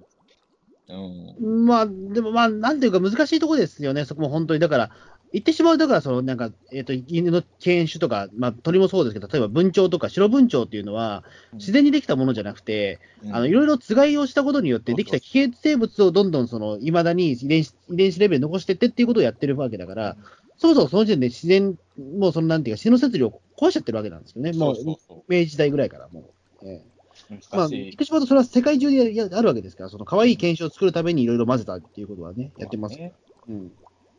そこら辺はだから、どっからどこまで許されるかって、まあ、これも結局人間が勝手に決めてるルールなんだけど、あ、そうなんですよ。だから、そこはね、本当に、うん、やっぱり、これもだって言ってしまうと、子供の頃からあったものだから、うん何も悪いと思わないんですよ、僕らはっていう話で。まあね、うん、思え、思えないんですよね、それはね。うん。でもやっぱり動物のオークションとか見てて気持ちいいもんじゃないですからね。あと、僕がやっぱり思ったのは、たまにさ、最近は見かけないけど、昔クレーンゲームとかで動物捕まえるやつあったじゃないですか。亀とかありましたね。うん。あれはね、エビとかもあったけどね。え ありましたね。ええいや、でもあの、やっぱ動物でああいうことやっちゃダメだと俺は思うけどね、基本的には。じゃあ、金魚すくいと何が違うんだって言われたら、あ俺自分でも出ないじゃないですか、やっぱでも。まあね、そこも難しいところなんですけどね。でも、まあ、金魚すくいも俺はいいかどうか、またこれが難しいところなんですけど、金魚すくいはでもでもさ、エビのクレーンゲームとかあれ、落ちたら死んだりしてるからね。うん。一応、金魚すくいって、あのポイですくってあそこに入れる過程で死ぬのはあんまりいないと思うんで、うん、まあ、怪我はするかもしれないけど。まあまあね、厳密に言うとああいうのも本当は、どんどんね、難しくなっていくのよ。競馬とかもそうですけどね。うん。うんね、だから本当に、でもやっぱ金魚すくいとかやっぱり、もしかして今の子供が見たら残残酷、あれは残酷だよっていうふうのを言うと、多分本当にね、わかんないかもしれないし、僕らも世代じゃないからわかんないけど、変わってくカラーひよこはもうないわけじゃないですか、カラーひよこ。俺も今その話しようと思ったけど、俺が小学生の頃はカラーひよこあったわけですよ。で、それはなくなったわけじゃないですか。で、カラーひよこ経経過してないから、カラーひよこは結構残酷だと思っちゃう人間なんですカラーひよこ警告化してないんだ。俺はね、買ったこことはないんだけど、てか、もともとうち普通に鶏飼ってたんで、と、うんあの、ただね、やっぱ子供の時ってわかんないのよ。カラーひよこがまさかスプレーで色つけられたひよこって知らなくて、うん、世界にはこんないろんな色のひよこがいるんだと、子供の頃に思って。やっぱちっちゃい頃わかんないよ。だって普通にいるんだもん、カラーひよこが。ねえ、で黄、緑のやつとかいますもんね。ね で、俺も、なんか母ちゃんに言ったのよ。あの、うちで飼ってる鶏全部黄色だから、ひよこね。全部黄色で面白くないから、うちも青いのとか緑色のひよこ欲しいって言ったら、あれは塗ってるの？って言われて、ちょっと衝撃は受けたんですよ。それは子供の頃に。うんで、その時はでもね、まあ俺の時代はカラーひよこあったけど、俺は買わなかったんですけど、カラーひよこは。うんうーんまあで、なんかカラーひよこってのは今なくなってるわけじゃないですか。だから金魚すくいもどうなるかわかんないけど、まあ、まあこれもね、まあ人間の思った考え方かもしれないけど、人間はやっぱり娯楽のためにある程度動物を消費するっていう部分はあるわけですよ。うん。どこまで、例えばイルカショーとかだってあるわけじゃないですか。まあ、イルカショーもでもそうだよね。見方によってはっていう話になります、なりかねないですもんね。普通に餌あげて飼育してんじゃなくて、もう芸を勝手に捕まえてきて勝手に芸させてるわけだから、うん。うん、だから、本当にそういう動物を使ったエンターテインメントをお前全部中止にして、するのかって言われたら僕もやっぱり、うーん、それはやっぱり難しいなぁとも思うし、だから本当に最初の方に言ったけど、子供に聞かれたら大人もどうすればいいかまだ分かってないんだっていうことしかないんですけど、うんただいろいろある中で、そこに対しても意見はあるかもしれないけど、自分の中ではこれはアウトだっていうものはやっぱあるので、僕はこれはアウトだと思いますっていうのは言ってった方がいいんじゃないですかね。うん。そうですね。まあそこからまあ、そのね、えっ、と、話を聞いた人たちがまあその答えを見つけてきたら、うんまあそれでいいと思うんですけども。だから、うんまあ、こういうも社会問題にはや、まあ、やっぱ小学生の頃なんて俺もそうだったけど、一番ペット飼いか飼いたかったので、正直言うと今の僕はそんなにペット飼いたいって思わないんですよ。あやっぱ生き物飼うのって大変だから。まあ大変ですよね、やっぱうんり。あの子供の頃はやっぱ動物を飼うことの大変さあんま考えてなかったから、その可愛い面だけを考えてたんだなと思ってて、うん、まあ今ね、単純に僕の住んでる家には動物一個飼える場所まああれは難しそうですね。猫とかね、犬とか飼えないですしね、あれはね。ええまあ、あれ、飼うとしても俺はオオトカゲとかだけどね、飼うとしても。お絶対いなくなるでしょう、ええどういうこと言いなくなるってど絶対でもあの部屋の中でいなくなったらもうとあ。ああだから、あの、今の部屋のにいる間は飼わないですよ、僕はあ何もそうです。ね。うんあの、いつかね、広い家に暮らせるようになったら、俺はオオトカゲをペットで飼おうかなと思ってて。あの、ついね、えっ、と、3日前ぐらいかな、ちょっと、あの、ある仕事の打ち合わせしてきてたんですけど、うん。あの、その、僕の、まあ、編集さんが、あの、3年前ぐらいからオオトカゲ飼ってるって言って写真見せてもらけど、めちゃくちゃ可愛くて、いいな、うんオオトカゲがいる家、いい暮らしだなとは思ったんだけど、俺も将来稼げるようになったらオオトカゲは飼いたいなってちょっと思う。ただね、やっぱオオトカゲって餌とかも特殊だし、あの、犬猫みたいにさ、そのスーパーにも餌売ってるような動物じゃないじゃない？うん、難しいらしいですね、やっぱあれ、大ね。変ですよ。やっぱり犬猫のいいところは、それこそコンビニとかだって餌売ってるじゃない？うん。オオトカゲの餌はコンビニに売ってないんだね。ねえ。まあ、オオトカゲ何食うのかよくわかんないけど、でも、たなんていうか、そのれやっぱりそのれ冷血動物なので、やっぱた気温、体そのなんていうか、やっぱエアコンとかずっと効かせないと死んじゃいますもんね。だからあの、やっぱり動物飼うのってすごい責任を伴うから、だからまあ、そうね、やっぱ、仮におお金があっても僕はオオトカゲを飼ってる人の家にたまに遊びに行って癒されるぐらいにしといた方がいいのかな。自分で飼うのは、うんいいと思いますけどね、やっぱり。うん。そう。まあでも、そう。本当にあの、子供の頃ってすごいペット欲しくなるから、なおさらこういう子供が見るアニメで、ペットを飼うことの、その、なんていうのかな。だって、普通アニメとかってペットを飼うことのポジティブな面しか見せてくれないじゃない。まあ、基本はそうですね、やっぱり。アニメに限らず、普通の大人が見てる夜9時台のドラマとかでもそうだよね。ほとんど。うんでも、そうじゃない面もあるっていうのはね、やっぱ、家なき子ですらね、あの、犬を飼うことのいい面しか出してなかったですからね。家なき子は、まあ、もう犬犬に関しての話は全部フィクションじゃないですかってあれは言ってしまうと、全部ありえ野ないよな。島真司で、あんなさ、現実の過酷さを描きましたよ、みたいなドラマでも、犬の方向に関して言うと、そういう見なきゃ全然フィクションしかないですからね。うん野島真司、なぜか知らないけど。ええ野島真司のドラマ全部そんな感じだと思うんですよ。い動物に関してはだいぶフィクション入ってるな、みたいな。まあ、あの頃、足立海はね、ええ犬とかティラノサウルスとかと共演してて、すごかったんですからもね。ええなんか動物とセットにいるイメージですよね、ずっとね。え でもまあ、なんか本当に子供のうちからそういう部分は見しといた方がいいんでしょうね。でも本当ペットは難しい問題だと思うわ。うん。なんか SF でもよくあるもんね。あの動物が檻に入れられてるのを見て宇宙人が不思議に思うとかね。うん。うんまあそうなんだ。だから厳密に言うとやっぱ差別はあるんですよ。動物と人間との間にはね。いや、もちろんもちろん。うんでもそれは認識しつつ、とは言っても、まあ、やっぱり人間の生き方を一から変えたいとは僕は思わないので、横暴な考えかもしれないけど、だからまあ、どこら辺でバランスを取るかっていうのをやっぱ見つけていくっていうことで、猫娘さんとは交渉するしかないかなとは。まあそうですね。まあ、あとは、ズコゲ3人を忍術合戦を見た方がいいかもしれないですね。あとはあれは犬と人間の一番一番いい関係性だと僕はいまだに思うんですよ、あれ。俺ええずっこけっていうから、てっきり愛の動物機の方の例えをしてくるかと思ったら、一番ダメな方を持ってきやがった。あれダメですかね、やっぱり。ええあれはだってすごい、僕好きだけど、忍者軍団はずっこけで一番教育に悪い話だと俺も。いや、俺は大超好きですけどね、あの話。ええうんあれほどだって従順な犬を見たことがないですから。いやええ あの一番犬の良くない使い方ですまあ、よ。そうですよね。あの、て敵のそのね、あの不良グループに対して犬をけしかけて襲わせるっていう。いいよね。ああいうのが児童文学の中に紛れ込んでるのが僕はもう嬉しくてしょうがないよね。図書室に普通にあれがあるわけだからね。ええうん、なんか、池、池八みたいな、ああいうね、うん。ですげえみんながビビってるっていうね、その、衝撃、絵が衝撃的やってるさ。だってビビるですよ、犬に襲われたら。えでもさ今の、今ってどうなんだろう俺が子供の頃は、本当にあの、犬に追っかけ回されたりとか、俺はあるからね、体験として。えうん、めっちゃ怖いですよね、あれね。今だともう、ああいうのって駆除されちゃってる可能性あるもんね。あの、野良犬はでも、ないないけど、うん。それがいいか悪いかわかんないけど、俺は本当に必死で犬から逃げ回った記憶とかあるし。犬めっちゃ怖いですよね。怖い怖い怖い。うんよく逃げ切れたなと思うよ、小学生の足で今も。うん。僕もだから、その、なんか、まあ、飼い犬だから、まあ、飼い犬だから首輪してるから、そんな人を襲ったりはしてないけど、やっぱり、あの、本当怪獣が現れたと思いましたからね、本当に。そうそうそうんセントバーナードとか近くにいたんですけど、犬の近くに。おあの、吠えられた時とか、本当にもう、あの、怖すぎて、もう、で外出られなかったですから。わかるわかる。ビクビクするわ。やっぱこ特に子供からしたら大きさほんとほとんど変わんないやつがいっぱいいたから犬なんてね。うん。うんいや、だから本当にね、その動物との付き合い方はね、いろいろ考えさせでも猫仙人ってさ、あの、設定振り返ると、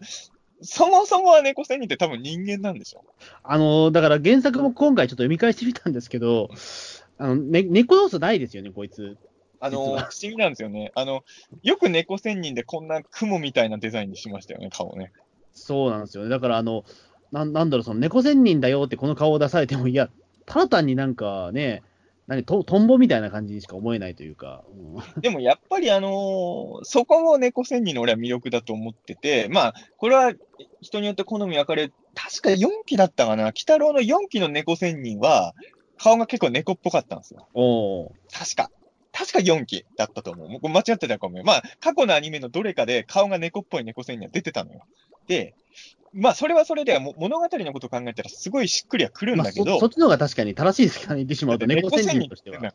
うん、そりゃそうですよね。えでもやっぱあの、雲みたいな頭なのに猫仙人って言ってることで、なんかその、不条理というか、えすごい不可解な恐怖は出ますよね。なぜかこいつが猫仙人を名乗っててっていうところの面白さが。うん。うんそう俺はだからあの、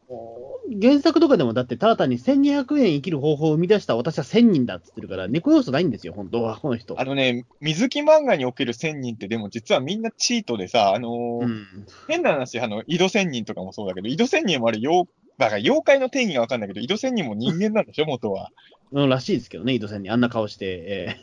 で、割と水木先生の後期の作品とかだと、もう千人がもう妖怪軍団とかと戦うような話もいっぱいあるじゃないですか。えうん。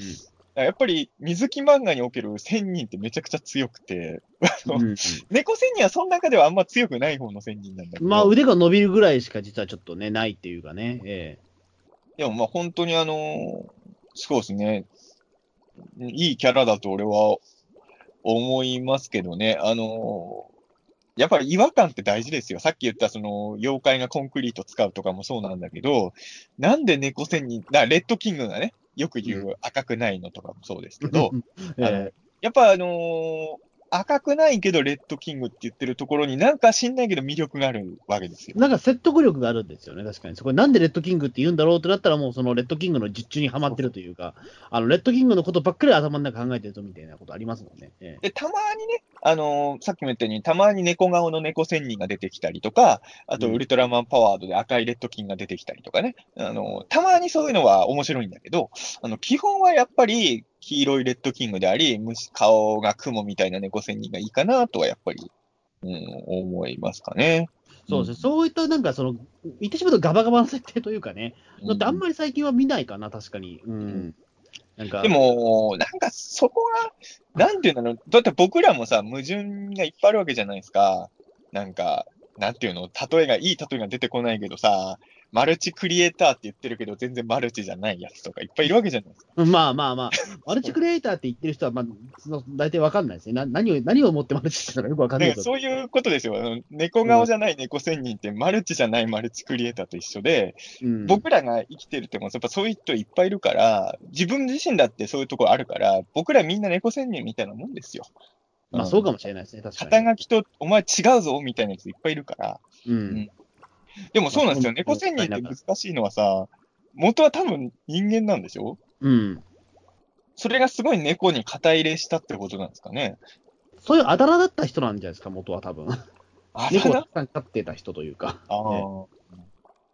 猫屋敷の主人が仙人になったみたいな話なのかな。うーん。でもなんかそう、なんか魂、なんか、え、なんだっけ、魂をなんかの乗り換えてるみたいなこと言ってたけど、あれ、あれよく分かってないんですよ、僕、全然。いや、だから、その、猫仙人っていうのは、あ、俺の解釈だと、だから、うん猫を大事にしようみたいな言い方してたけど、多分、死ぬ、し自分の寿命が尽きたら、猫に乗り移ってるんだと俺は思ってたんですよ、魂。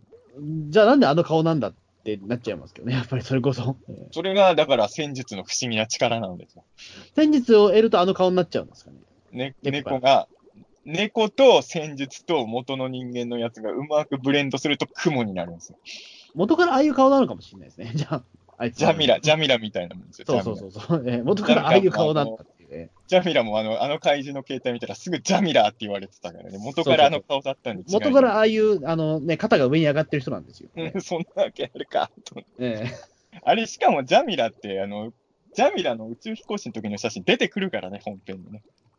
えいや、だからあれは、あの、なん、なんていうか、そのね、全然 こジャミラの顔そっくりじゃないから、やっぱなんであれ心の中のジャミラが見えたんですよ、あの人はやっぱり。あ、そういうことですよ。だから猫背にも心の中のジャミラみたいなもんですよ。だから、実際の見た目は違うけど、心の中があんな感じなんですよ。なるほど。すごい仲いい人が見たら、あいつだってわかるんですよ。あ、でもそうか、そういうことか。ねジャミラと一緒です。やってる。うんまあ、千1200年生き、1200年生きてるからもう分かんないですね、もうそれがね。まあええもう同級生元の顔がね。ええ死んでるだろうしね。うんええまあでも本当に、まあでもあの、鬼太郎、あくまでロッキーの世界で言うとさ、あの、土雲とかも人の魂からできてたじゃないですか。これもう原作とかから離れた話だけど、ロッキーの世界観だと人間の魂が雲っぽくなるっていうのは、意外と繋がるかもしれないですよ。まあそうですね、確かに。うん。あくまでロッキー解釈で考えるなら。うん。あとはそうですよ、猫になった鬼太郎が、ちゃんと目玉が片方なかったっていうのは、ちょっとな、まあ、まあ、ちょっと感激しましたよね、もうなんか。ええそうね、意外と。どうどうするのかなと思ったけど、うん。うん猫鬼太郎いいね。まあ、あ猫の鬼太郎はちょっとね、意外とそれ俺予想してなかったんですよ、猫鬼太郎はあんまり。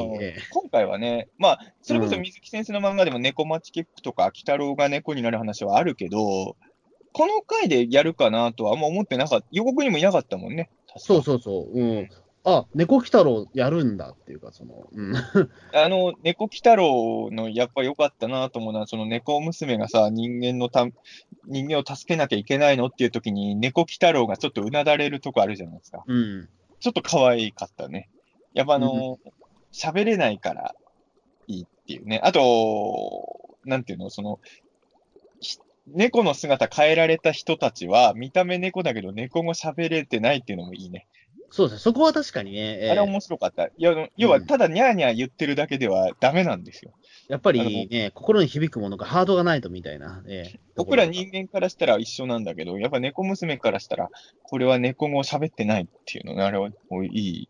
見せ方だったなと思いますけどね。うんうんそうですね、そこのやっぱりね、あのやっぱいろんなところにそのなん、ね、細部にやっぱり気を使って脚本書かれてるんだなっていうのうんがすごいわかるというか。うん。でもそのリアルにやってたんだけど、俺ちょっと今回安心したのはさ、あのー確かに今回のラリヒョンもすごい狡猾だし、すごい知能犯なんだけど、で、最後の作戦もまあ、今回のラリヒョンやっぱお見事だったとは思うんだけど、なんていうかな、先週の引き方があまりにもなんか大人ものの悪役の引き方っていうか、割と今回か後半のさ、き鬼太郎裏切り者だって妖怪に説得するときって、まあ、シュノボンのキャラもあんのかもしれないけど、ちょっとあのー前作よりはちょっとチャイルディッシュな攻め方をしてきたというか、うんちょっと俺安心しました。最後の方見て、俺は実は。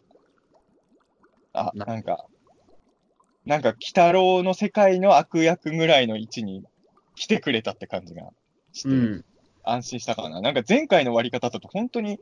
なんか見えない敵みたいなやつってちょっとあれだよね。やっぱね。ちょっとあれだよねっていうと、まあ確かにわかりますけど、言わんとしていることは。ええ今回ので、ちょっと一応子供が見る番組の敵役っぽいところまで降りてきてくれた気はしたんですよね、実はあのラストはね。うんちょっと俺安心はしたんですけどね。あと、あのーこの回僕実は結構感動したところは、意外と、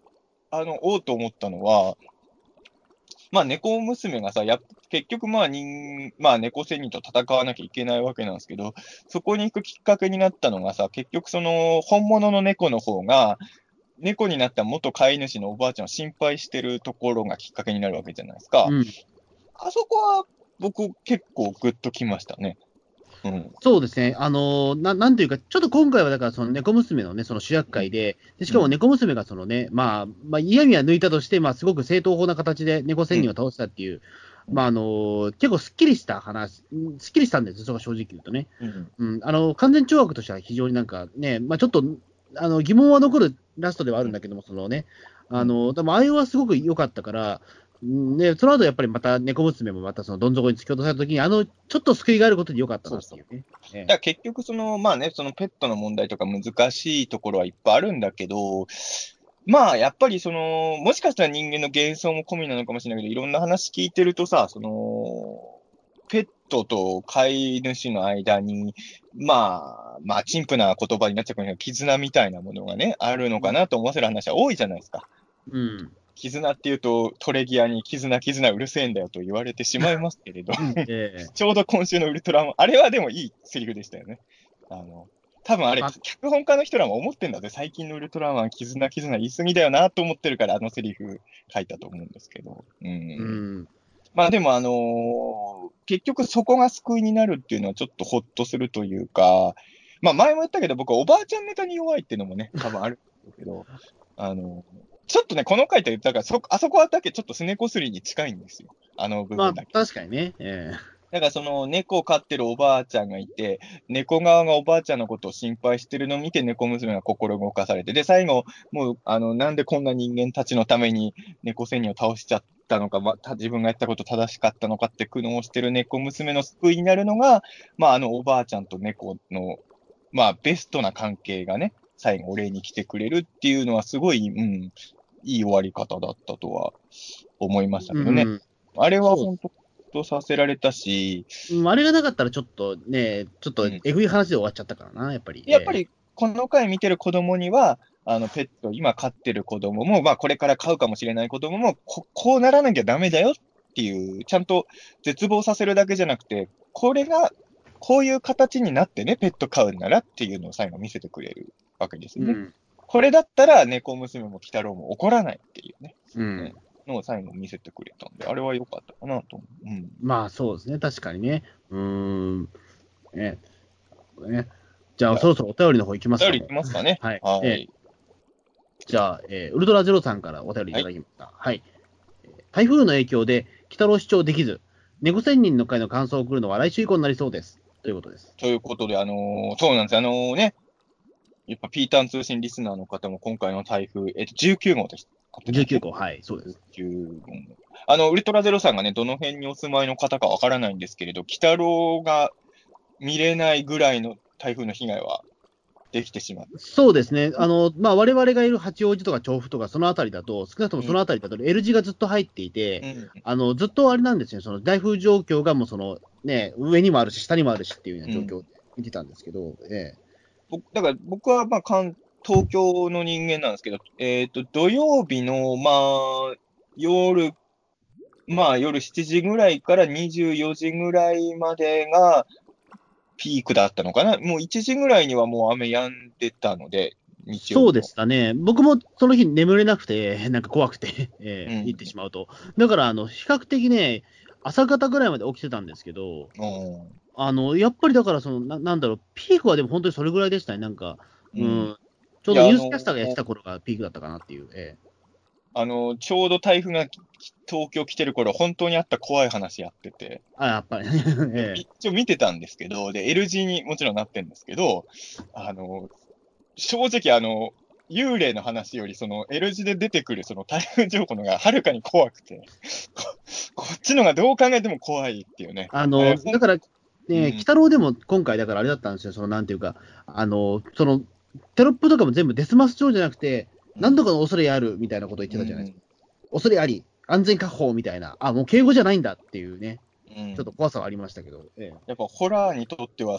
最リアルな自然災害っていうのは、だから本コアとかはまあ不不幸っちゃ不幸なタイミングの放送になっちゃいましたよね。そういう意味で言うと。今年はなんかいつも夏にやってるのわざわざずらして、この時期にやったせいで台風とぶつかっちゃったっていうね、ありましたけど、まあちょっとね、ウルトラゼロさんもちょっと、ですねまあでも来え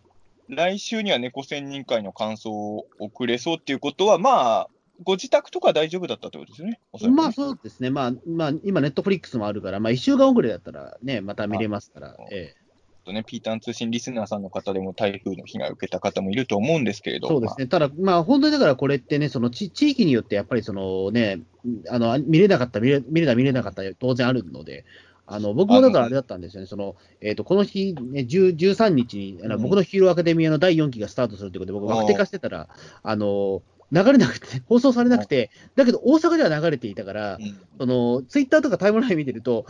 なんか一部の人だけ見えなんか見てるんですよね。これどうなったのと思って、これ。えええ、何これと思って、ええどうやら大阪の方はちゃんと放映してたっていう、ええことが分かって、あそうなんだっていうね、何の説明もなかったんですよ。なんかネットとかでつながってるとさ、みんな同じものを見てるような思うけどさ、こういう時に住んでる場所違うっていうのを本当に認識しますよね。そう、俺だけ見えてないのかなと思って、ちょっと怖くなっちゃって。え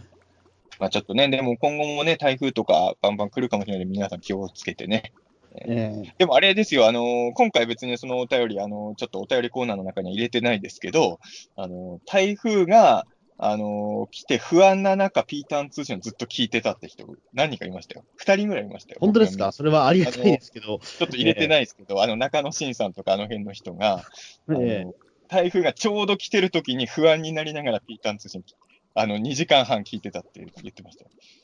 いや、もっともっと他にすることあると思うんですよ。ええピーターン通信のおかげで台風乗り切れたみたいなね。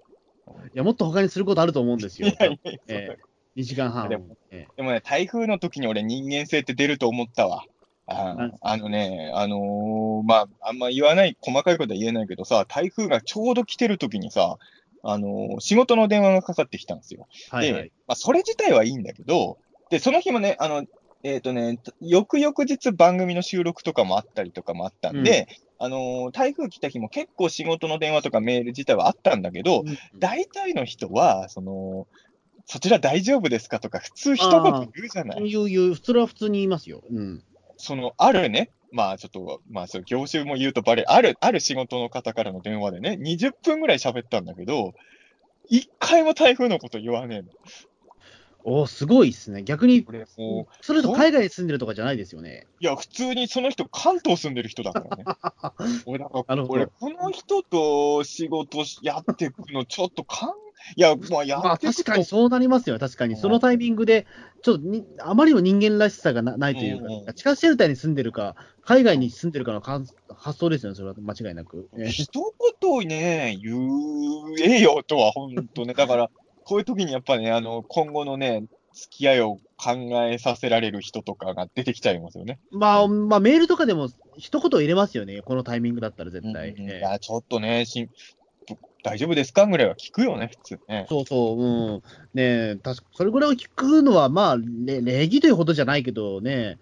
ね別に話を、それはもうコミュニケーションじゃないですか、言ってしまうと。えいや本当に今回の台風怖かったのはさ、ちょうど台風が東京来る日さ、起きて、まあなんとなくちょっとスマホとか見るじゃないですか。えうん。でその日起きて最初に目にした情報が、早瀬さん、早瀬康弘さんが、浸水しましたってツイートしてて、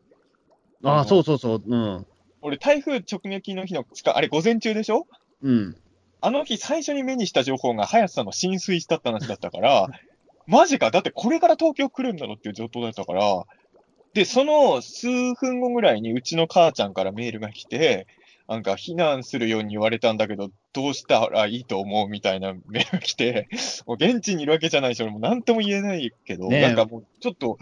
その辺でもう自分の中でハードルが上がりすぎちゃってて、今回の台風怖いなぁと思って。そうですよね。まあ、林さんの家はでも、なんかその後、なんかラ LINE 来たら、なんかそうでもなかったって話をして、などっちなんだ浸水したのは事実じゃないですか。まあ、一回だった、一回ですかね、早崎ね、あれね。うんねでも一回とはいえさ、あんな東京のさ、しかもこれから台風来るっていうタイミングで浸水するっていうのを見たらビビりますよ、やっぱり。まあね、うん。だから、あの、近く、うちの近くでも小学校が、そのね、避難所に一応なってましたけど、うん、まあ、なんなんていうか、それは、まあ、特に様子とか見に行かなかったですけど、ね。うん俺はでも、あの、林さんの家が浸水したって見て、慌てて、あの、自分家から一番近くの避難所の情報をすぐ見たんですよ、あの後。うん。そしたらもう、あの時点で定員になってたんですよ。一番家からへーから。だから結構みんな避難、あの、うちの妹とかも実はね、あの、避難してましたよ、千葉ですけど、うん。まあ前回ね、千葉結構大きい被害出たっていうのもあって、今回ちょっと念のためっていうことで、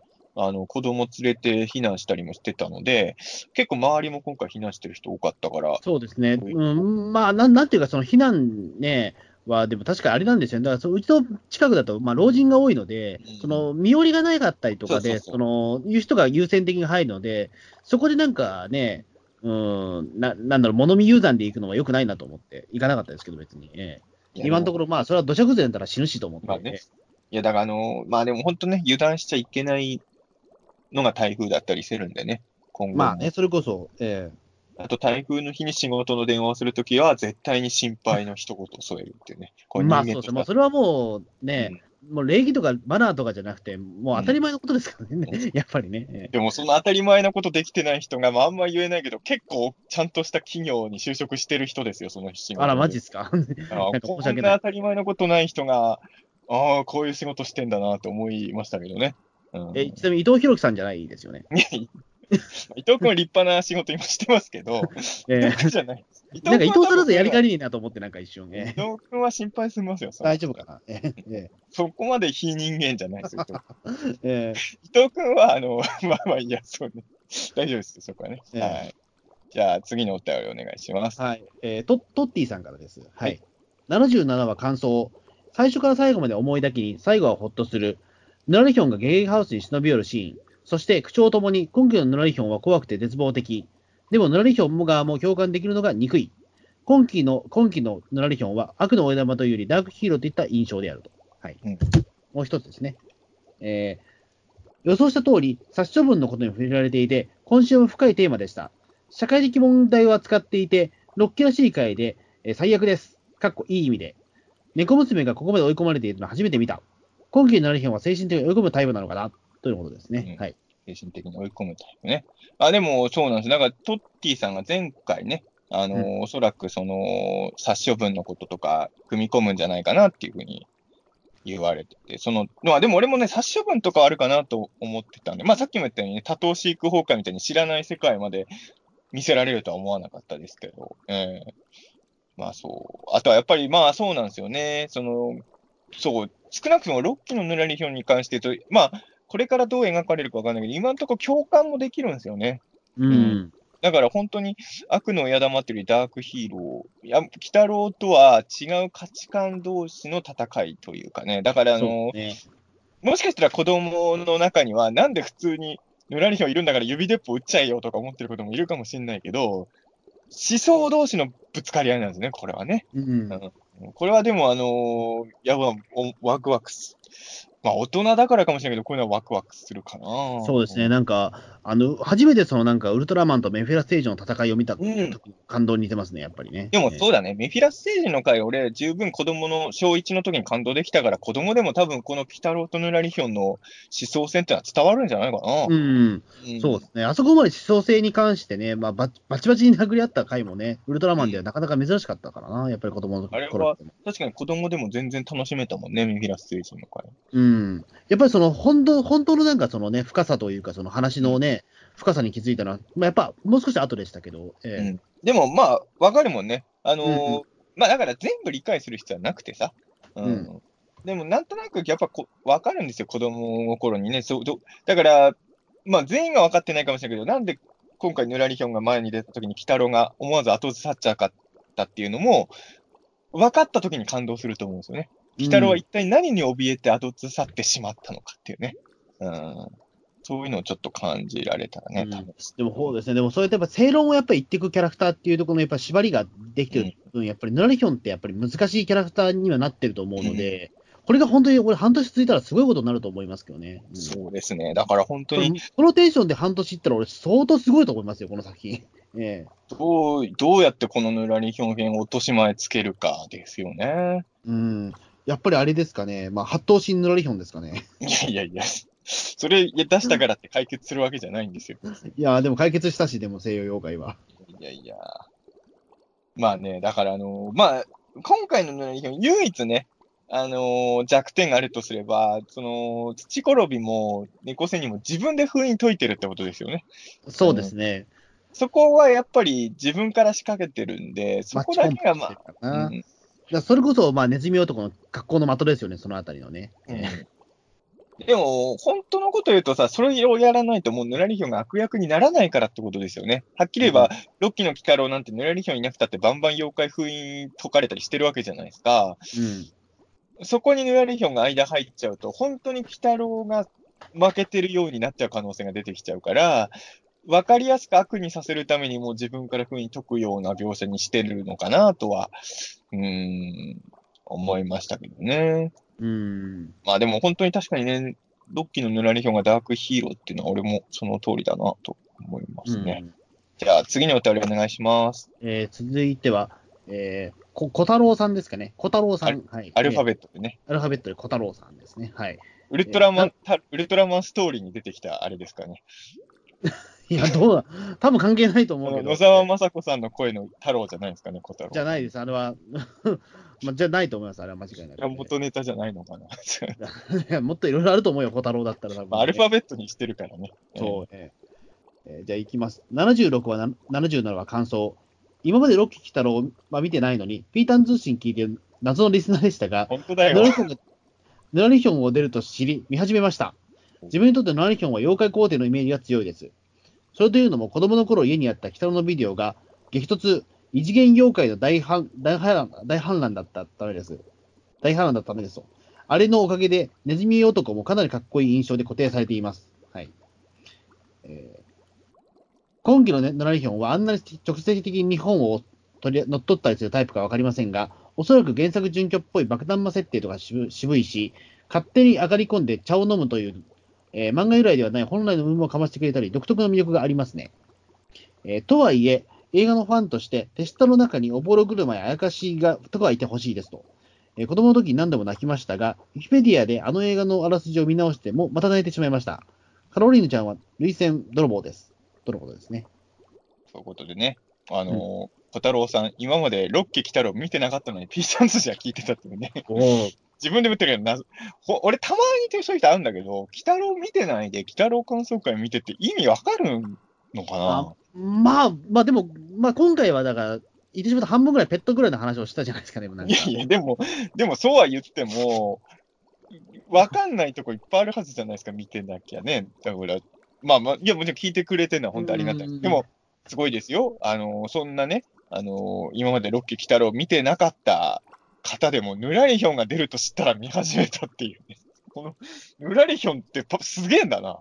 うん、すげえですね。ヌラリヒョンだ、ヌラリヒョンが見た出たから、まあ見ようっていうね。ここまで僕らね、ずっとね、北野の感想やってたけど、うん、やっぱりヌラリヒョン一体には勝てなかったっていうところでね。ええ僕らがどんだけ熱く感想語ってても見なかったけど、ヌラリヒョン出るってなったら、ヌラリヒョンだったで、これはヌラリヒョンだったら見なきゃいけないっていう。ええまあね、僕ら雑魚人間二人で妖怪総大将には勝てないですからね。まあね、それはもう、ええでもまあ、そう考えると、もしかしたらヌラリヒョンが出るからっていう気持ちで見てる人は結構全国にいっぱいいるかもしれないですね。まあ、なんだかんだ言っても、ヌラリヒョンね、すごい、あのね、有有名な妖怪ですからね。まあ、あの、言ってしまえば、まあ、1期2期はわかんないけど、3期以降の世代は全員ヌラリヒョン通ってるわけだから、懐かしの敵役なわけじゃないですか。うん。まあ、むしろだってまあ言ってしまうと、現現役ですからね。だって、いまだにだって、その妖怪ウォッチでもヌラリヒョンは、まあ、イケメンキャラ出てきてるし、ヌラリヒョンの孫とかありましたからね、それはもちろん。まあ、それで現役っていうなら別に今まで出てた妖怪も全部現役ですけどねい。や、まあそうだけどさ、うん、でもやっぱりヌラリヒョンってちょっとやっぱり、うん、頭一つ抜けて知名度高いからな、やっまあぱり。ね、そうなんですよ。だからまあ本当にヌラリヒョンが出るってことで見ようってなってる人は結構多かったんでしょうね。うん。ええで、激突異次元妖怪の大反乱ね。あれもね、そう、だから、あのーまあ僕も3期世代なんで、うん。あのカロリーヌちゃんのが先なんですよね。僕も、あれで、あれが再放送で見たのが先ですかね。うん。伊藤博樹くんなんかは原作のカロリーヌちゃん見てがっかりしてたんですけど、がっかりするほどじゃないでしょう、でも。僕はあのカロリーヌちゃんもめっちゃ可愛いと思う。うん、だと思いますけどね。まあ、入り口はね、まあ、ここっちだったけども、3期の方だったけども。ええあのーガマレージョとかは、ファンの人には申し訳ないけど、可愛いとは思えないですけど、うん、ガマレージョはちょっとね、うん、まあ言ってしまうともうね、もう元ネタがはっきりしすぎてるからね。まあ ね。だってガマ、まあね、ガマレーチョは人気先生も可愛いと思ってデザインしてないでしょ、あれは絶対だと思いますけどね、いいわゆるそのなんか一般的な、そのなんだ西西洋的な美人のイメージで描いたのがあれっていうね、まんまベティちゃんのパクリっていうね、ええわかりやすいところですけど。なんでガマ口にしたんですかね。なんででしょしかもガマレージョったら妖怪じゃないんでしょ？う。うん。ああいう人の、ああいう霊場ですよね。え いや、ああいう霊場いないからね。えいや、いないけど。ええまあまあね。あまあでも本当に、そうですね。あの、一元妖怪の大反乱、俺ね、たまあ、あの映画館で僕ね、あの、鬼太郎を見たのってめちゃくちゃ遅いんで、3期の時とか全部テレビかビデオで見てたんで、これも、あの、最初見たのテレビですけど、すごい僕も夏休みの再放送です、これは。えまあね、あの、3期のヌラリヒョンもなんか強かったり弱かったり結構あるんですけど、このえ映画だともうね、強いヌラリヒョンが見えたんでね、そう、やっぱり良かったんじゃないかなと。オボルグルマね。オボルグルマってでもさ、あの、もちろん鬼太郎のイメージ強いんですけど、俺実はオボルグルマって核レンジャーのイメージが超強いんですよね。えああ、そうなんですか。なぜかしねが、俺、核レンジャーに出てきた妖怪でオボルグルマンが一番好きだったんで、うん。おもちゃ出してほしかったけど、パワーレンジャーはね、敵怪人のおもちゃいっぱい売ってるらしいんだけど、日本の戦隊ものって敵の怪人のおもちゃほとんど出してくんないからさ。うん。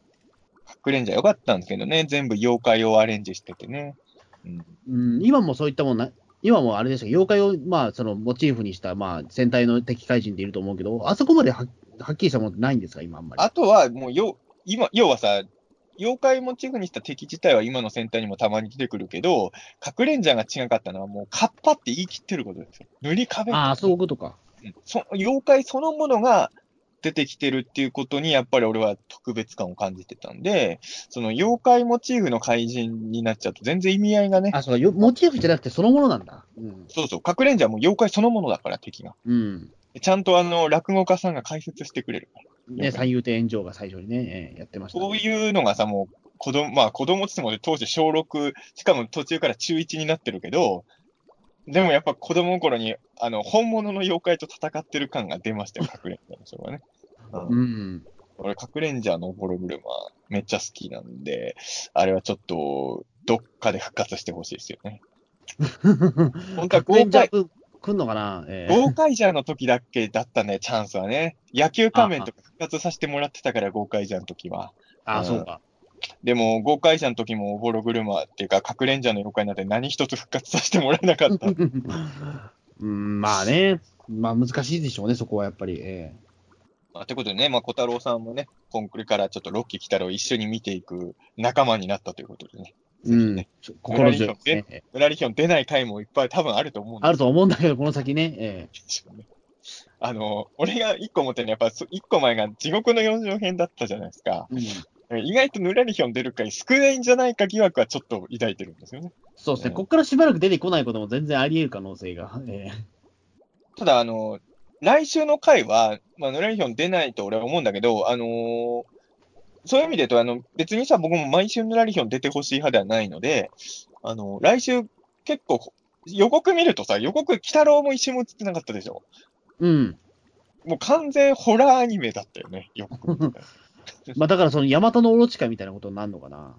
俺でも、ヤマタノオロチカイはホラー界と思ってないもん。まあホラー界ではないか、まあホラー界ってほどホラー界ではないのか、でも。予うん告の印象で言うと、後ろ髪の回に近いのかな。ああ、そうかそうか。うんた、だ、あの回よりもホラーっぽい雰囲気、予告からは感じたし、鬼太郎出てないじゃん、予告と思ったからね。うん。普通に心霊もののホラーみたいな予告でしたよね。うん。ちょっと、まあ、そういう回もあるから、鬼太郎は面白いんでね。あのまあやっぱり、このバリエーションがねそうそう、やっぱり、えヌラリヒョンが毎週出る必要は本当全然ないと思ってるけど、地獄の4章の時よりは出てほしいかなっていうのも。えまあで、そうですね、やっぱり、うん。ね。えーこんな感じ。じゃあ次のお便りお願いします。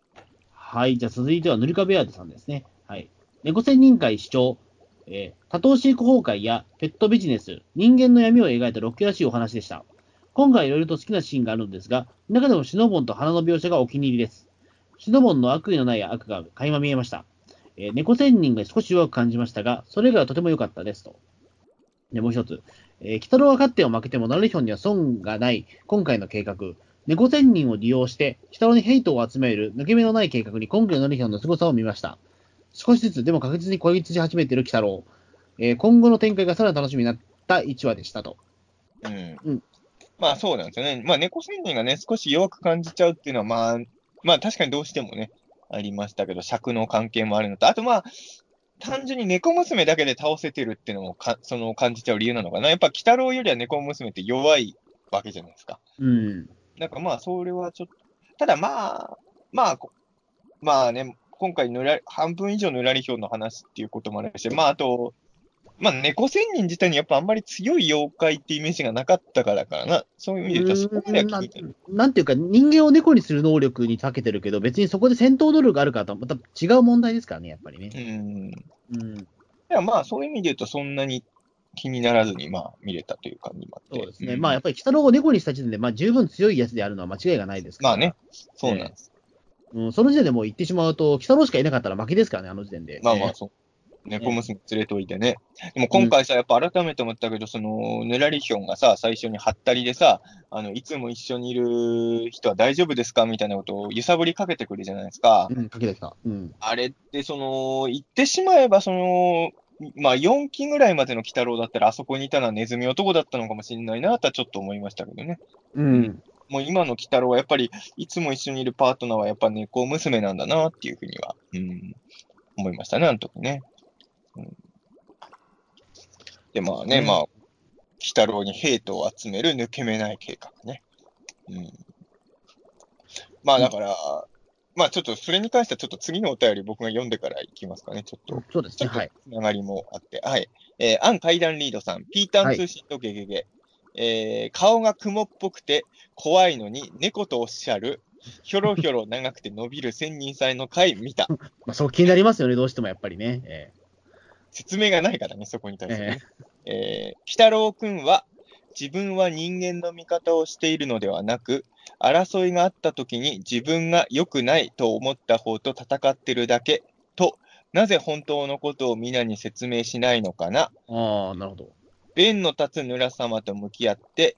共闘して、安心して穏やかに妖怪が人間と住み分けできるように力を合わせたら良いのに。うん。妖怪がとか人間がなのではなく、妖怪でも人間でも話せばわかる。和解して共存を目指せるって思う性格のお方々はちゃんといらっしゃると思うの。私が総理だったら、そういう日本を目指すわよ。おーこれね、でもあのー、鬼太郎最後ぬらりひょんに言われた時黙っちゃうじゃないですか。うんうん。もうこれに関してで僕はさっきの塗り壁アードさんが言われてたね、あの、ぬらりひょんの計画の凄さっていうのは俺も感じたんですけど、あの、で、この回見て僕本当思ったのは、確かに6期の鬼太郎ってのは、今までの鬼太郎と比べても人間に対しても厳しいし、どっちかっていうと妖怪寄りなのかなって感じることは確かにあるんだけど、あの、人間を見、まあもう救いようのない人間を見捨てることは確かにあるんだけど、例えば、妖怪を相手にした時みたいに、例えば悪い人間を鬼太郎が倒すみたいなことは確かにしてないんですよね。うん。いや、その、確かにロッキーの鬼太郎は、その、あの、アンさんが言われてるように、えっと、自分は人間の味方をしているわけではない。ここまではわかるけど、争いがあった時に自分が良くないと思ったことと戦ってるだけっていうと、まあ、今のところ鬼太郎が直,、まあ、直接人間と戦ったっていうことは実は意外とないのかなっていうことが今回実は初めて気づいたというか、うん。ロッキーの鬼太郎は人間に厳しいっていうイメージが俺もすごいあったから、でもぬらりひょんに言われて初めて気づいたっていう感じもありますよね。確かに、悪い人間を鬼太郎が倒すみたいなことはしないなっていうね。うん。ただ、多分これに関して言うと答えは鬼太郎の中では出てるというか、あのー万年だけの回があったじゃないですか。はいはいはい。で、あの時に鬼太郎がその、自首してくださいって言った時に、その、人間同士のやったことに関しては人間のルールで処理してくれみたいなことを言うじゃないですか、鬼太郎が。うん。多分それが鬼太郎のルールだというふうに俺は思ってて、鬼太郎はやっぱ妖怪だから、妖怪の落とし前はやっぱ妖怪である自分がつけなきゃっていう気持ちが多分あるのかなというふうに、これは僕解釈ですけどね。だから人間がやった、まあ少なくとも人間を人間、人間が人間にやってることに対しては鬼太郎が口挟むことではないっていうことかなとは思うんですけどね。ただ問題はその人間が、まあ、ぬらりひょんが言うように、人間が妖怪に対して本格的に牙を向いたときに鬼太郎がどうするかは、ちょっとこのぬらりひょん編でもしかしたら描かれるかもしれない。そうですね、確かにそこは。うん。どうなんでしょうかね。まあでも本当にでもそれってまあ、ななある種の原原点回帰ですよね。本当に墓場時代の鬼太郎を見てるかのようなね。そうそうそう。なりそうな展開だな、なんか。うん。ちょっと本当、この回の後半気になるし、まあ、あと何度も言ってますけどね、ロッキーの鬼太郎は多分最終回付近で、その水木とかが出てくると思うんで、水木が全部作ってくれたりするのかな？ねますます墓場っぽい話に後半なる可能性はね、あるんじゃないかなっていうね。うん、なんかそんな会話しますね、やっぱり。えまあでもあのね、アンさん、アンさんのような人が総理になれたらいいなとも思うんですけど、多分アンさんが総理になったら、ピーターン通信になんかお金回してくれそうじゃないですか。あ、でも僕もでも何気に総理目指してる人ですから、一応。は？いや、僕、某、某、某あのネットインタビューの時僕、総理大臣になりたいという夢をあぶち上げたことがなんか言ってたね。ええモズニが総理になったら日本沈没しますから、まあ、いや、しないですよ。しないし、俺は、ホズンが立候補し、まあ、総理は俺、まあね、まあ。いや、でも、あのーアンさんの言ってることはわかるんですけど、まあ、やっぱりその、なんていうんですかね、その、妖怪がとか人間がじゃない方がいいっていうのは、それはそうだと思うんですけど、まあええ変な話、まあ現実にね、まあ妖怪がいるかどうかはこの際は置いといて、その、別に人間同士でも、例えば国籍とか変わったら何人が何人がみたいなのとかもあるし、あ最近だとあの、それこそ話題になったのが、ね、避難所であの、ホームレスの人入れるかどうかみたいなのもあったわけじゃないですか。に人間同士でも、その、和解できるかどうかがわかんないわけですから、それは妖怪みたいな別種族行ったら、そんなうまくはいかないというふうに僕なんか思っちゃうわけですよね。そうの、ん。アンさんの意見とか聞くと、多分そういうところが多分その、そうだよ、うまくいかないんだから、もう、その、悠長なこと言ってる場合じゃないんだっていう強硬派が多分ぬらりひょんなんでしょうね。そこに対して。うん。まあ、難しいですよね。若いっていうのは本当難しいと思います。いろんな考えの人とかいろんな人がいて。うんまあそうですね。確かに若い、若いはでも確かにね、そう、相当難しいですよね、やっぱりね。えで、まあ僕はまあ、無的な意味でも妖怪の存在を信じてる人ですけど、ええ基本的にはね、あの、全部がいるとは思ってないですけど、でもあのまあ本当に妖怪みたいなものがいろいろ現れてなんか主張してきたときに、ぶつからずに世の中が成り立つとはとても思えないからね、正直ね。うん。だからまあ、そうなるとやっぱヌラリヒョンみたいな主張っていうのは、やっぱり理にかなってるようにも感じちゃうから、えー、だから誰が、えー、だからね、あの、トッティさんが言ってたように、ヌラリヒョンにダークヒーロー性を感じる人も出てくるっていうことだとう思うんですね。ん。うん今、誰がヌラリヒョンのことをダークヒーローって言ってたんだっけかなと思って、ちょっとお便りを。ええもしかしたら塗り壁アートさんだったかな、小太郎さんだったかな、あ、トッティさんだっていう時間です、さっきのは。はい、大丈夫です、大丈夫です。はい。じゃあ次のお便りお願いします。はい。えー、コニャンさんからです。えー、鬼太郎77話、今回のラリヒョンの考え、マンモスを見逃した時の鬼太郎、あ、違う、マンモスを見逃した時の妖怪、えー憎しだったイスルギレイが、この事態で人間たちの心のみみみえー醜さと対峙したらどう反応したでしょうか？え妖怪は殺すが、人間は悪人でも生かすだったイスルギと、あ霊と、え人間の卑屈卑劣さを皮肉するナルヒョンはまさに正反対。えー、鬼太郎77話、えー今回、ヌラリヒョンは猫仙人を使って猫娘を追い詰めましたが、えー今後、キュウソがテストを使ってネズミ男にも同じ仕掛けを企むかもしれません。えー動物属性の妖怪でないと完全に理解できない痛みゆえ、猫娘とネズミ男には今回のダメージ方法は心のダメージが大きいですからねと。おうあのーまあ、二つね、コニャンさんからなったんですけど、まあ、あのーすどうなんですかね。ただ、イスルには、マンモスも見逃してるから、うん。まあ、人間の心の醜さに対しては、見逃しちゃうような気がするんですけどね。あうの正ー直。ん。まあ人間だから見見逃すってとこありますよね、そこに関してはね。だって、マンモスが妖怪だったら、イスルには間違いなくマンモスも倒してたと思うんで、うん。イスルギからすれば別に心の醜さ動向よりも妖怪か人間かの方が重要し、あの、関心があるかどうかですよね、言ってしまうとこれ。うん。うん。マンモスにそんな関心がなかったっちゃなかったのは間違いないし、そこは。でもマンモスが妖怪だったら絶対にうんや。ってたもんね、そこはね。うん、だからまあ、なんていうのかな。まあ、わかでも分かりますよ。これもだから種族が違うからですよ、さっき言った。うん。はっきり言えば、イスギからすれば、人殺したら人殺しなわけですよ。うん。妖怪なんてのはまあ、けだものだと思ってるから、あの、それはあれですよ。あの、地獄の様子編が終わる前のですよ。今のイスルギは違う思想になってると思うけど、だからまあ、そういう考えだったから、あの頃のイスルギが、今回の猫仙人の話とかに関与してたら、まあ、猫仙人が妖怪だと定義するんなら、多分普通にイスルギは猫仙人倒しちゃったと俺は思うけどね。うん、まあ、だと思います。あん、だからそこに関して言うと多分ね、うんあのね、その飼育問題とかもあんまりイスルギは興味がないだろうから、関心がないだろうから。興味興味がないことはないと思うけど、そんなに関心は、猫娘ほど関心はないと思うんですよ、多分。変な話、その前も言ったけど、例えばあのー泥田棒の時とかも、イスルギは何も悩まず泥田棒を倒すだろうし、うんあの、サラ小僧と貧乏勇の事件にか関与してたら、多分イスルギはサラ小僧を倒してると思うし、うん。まあ、イスルギはそういう、だから、うん貧貧乏い、貧乏勇はね、あの、イスルギに連絡を取っとけば大丈夫だったんだよな。でも多分イスルギでも、いや、そんなの関係ねえよって思っちゃうかもしれない。知らんや、そん知らんや勝手にやっとけってなりますよ、ええいや、だから、まあ、でもそれはまあ言ってしまうと、そうね、仕方がないとかだと思うんですよ。関心がないものってやっぱりそれはしょうがないですからね。ええうん、まあ、まあ、この回にイスルギがいてもあんまり状況は変わんないのかな変わんないと思うんだよな。うと思ん。います僕はそう思いますけどね。で、もう一つあの、小山さんのお便りだったんですけど、うん。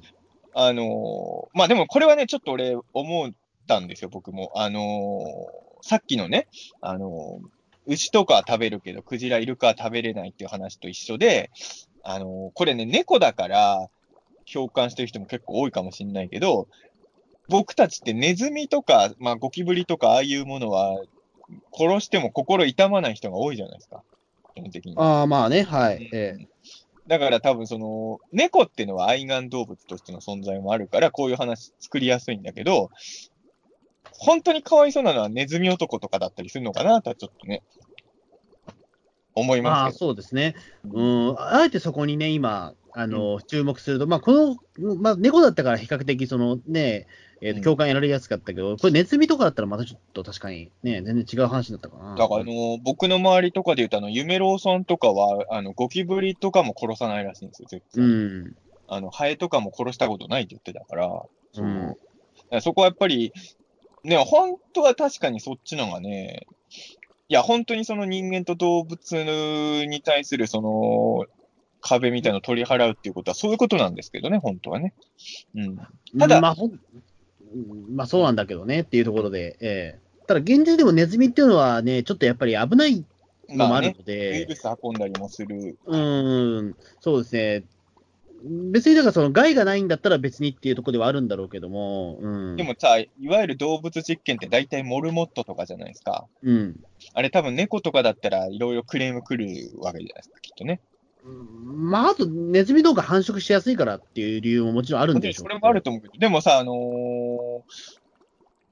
やっぱり動物によって僕ら人間が差をつけてるのはもう間違いなくて、うん。それがいいか悪いかっていうのは、これはやっぱ難しい問題だとは思いますけどね。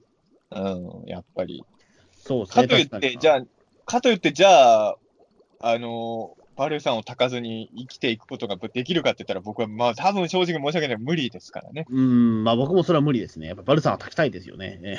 まあバルまあ、えまあバルさんは炊くことが好きではないんだけども、もちろん。ええまあ、だから、この辺はね、結構難しい問題だとは思いますよ。ただ、ね、そう、だからこれも人間のある種ずるさかもしれないけど、猫だから共感しやすい話として書けるっていうのは、正直あるかもしれないですよね。ネズミだと、より共感しにくい話には。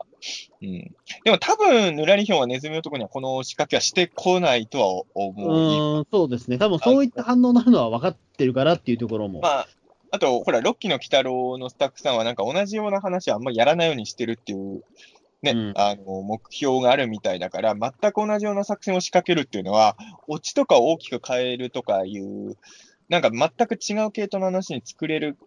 なら話は別だけど、あんまり多分似たような作戦を仕掛けてくるというのはないんじゃないかなとは、僕は。そうですね、確かにあ、確かに言われてみればそうです。同じような話はしてないかもしれないですね。うんそれは、あの、前もピーターン通信で言ったけど、あの、スタッフさんがはっきり言ってるんで、100話ぐらいまでは、まあ、その時点ではまだ最終章発表前でしたけど、同じような話はなるべくやらないようにしたいっていうのは目標だっていうのは、はっきりあ、そうかスタッフさんが公言されてるんでね。だからあれか、だからその前前期ぐらいまでやったら結構いろいろあった、そのネズミ男とそのなんかゲスト女性とのなんか恋恋沙汰みたいなものって1回しかやってないんだ、それなのかそうか、石結曜構ベタなことやってます。結構だって、第5期ぐらいは結構やってた気がするんですけど、そのあたりの話。確かにね。だから、ロッキーの鬼太郎は、そこは本当、話のバリエーションを作ろうっていうから、そういう理由で多分、ヌラリヒョンはその攻め方はしてこないとは僕は、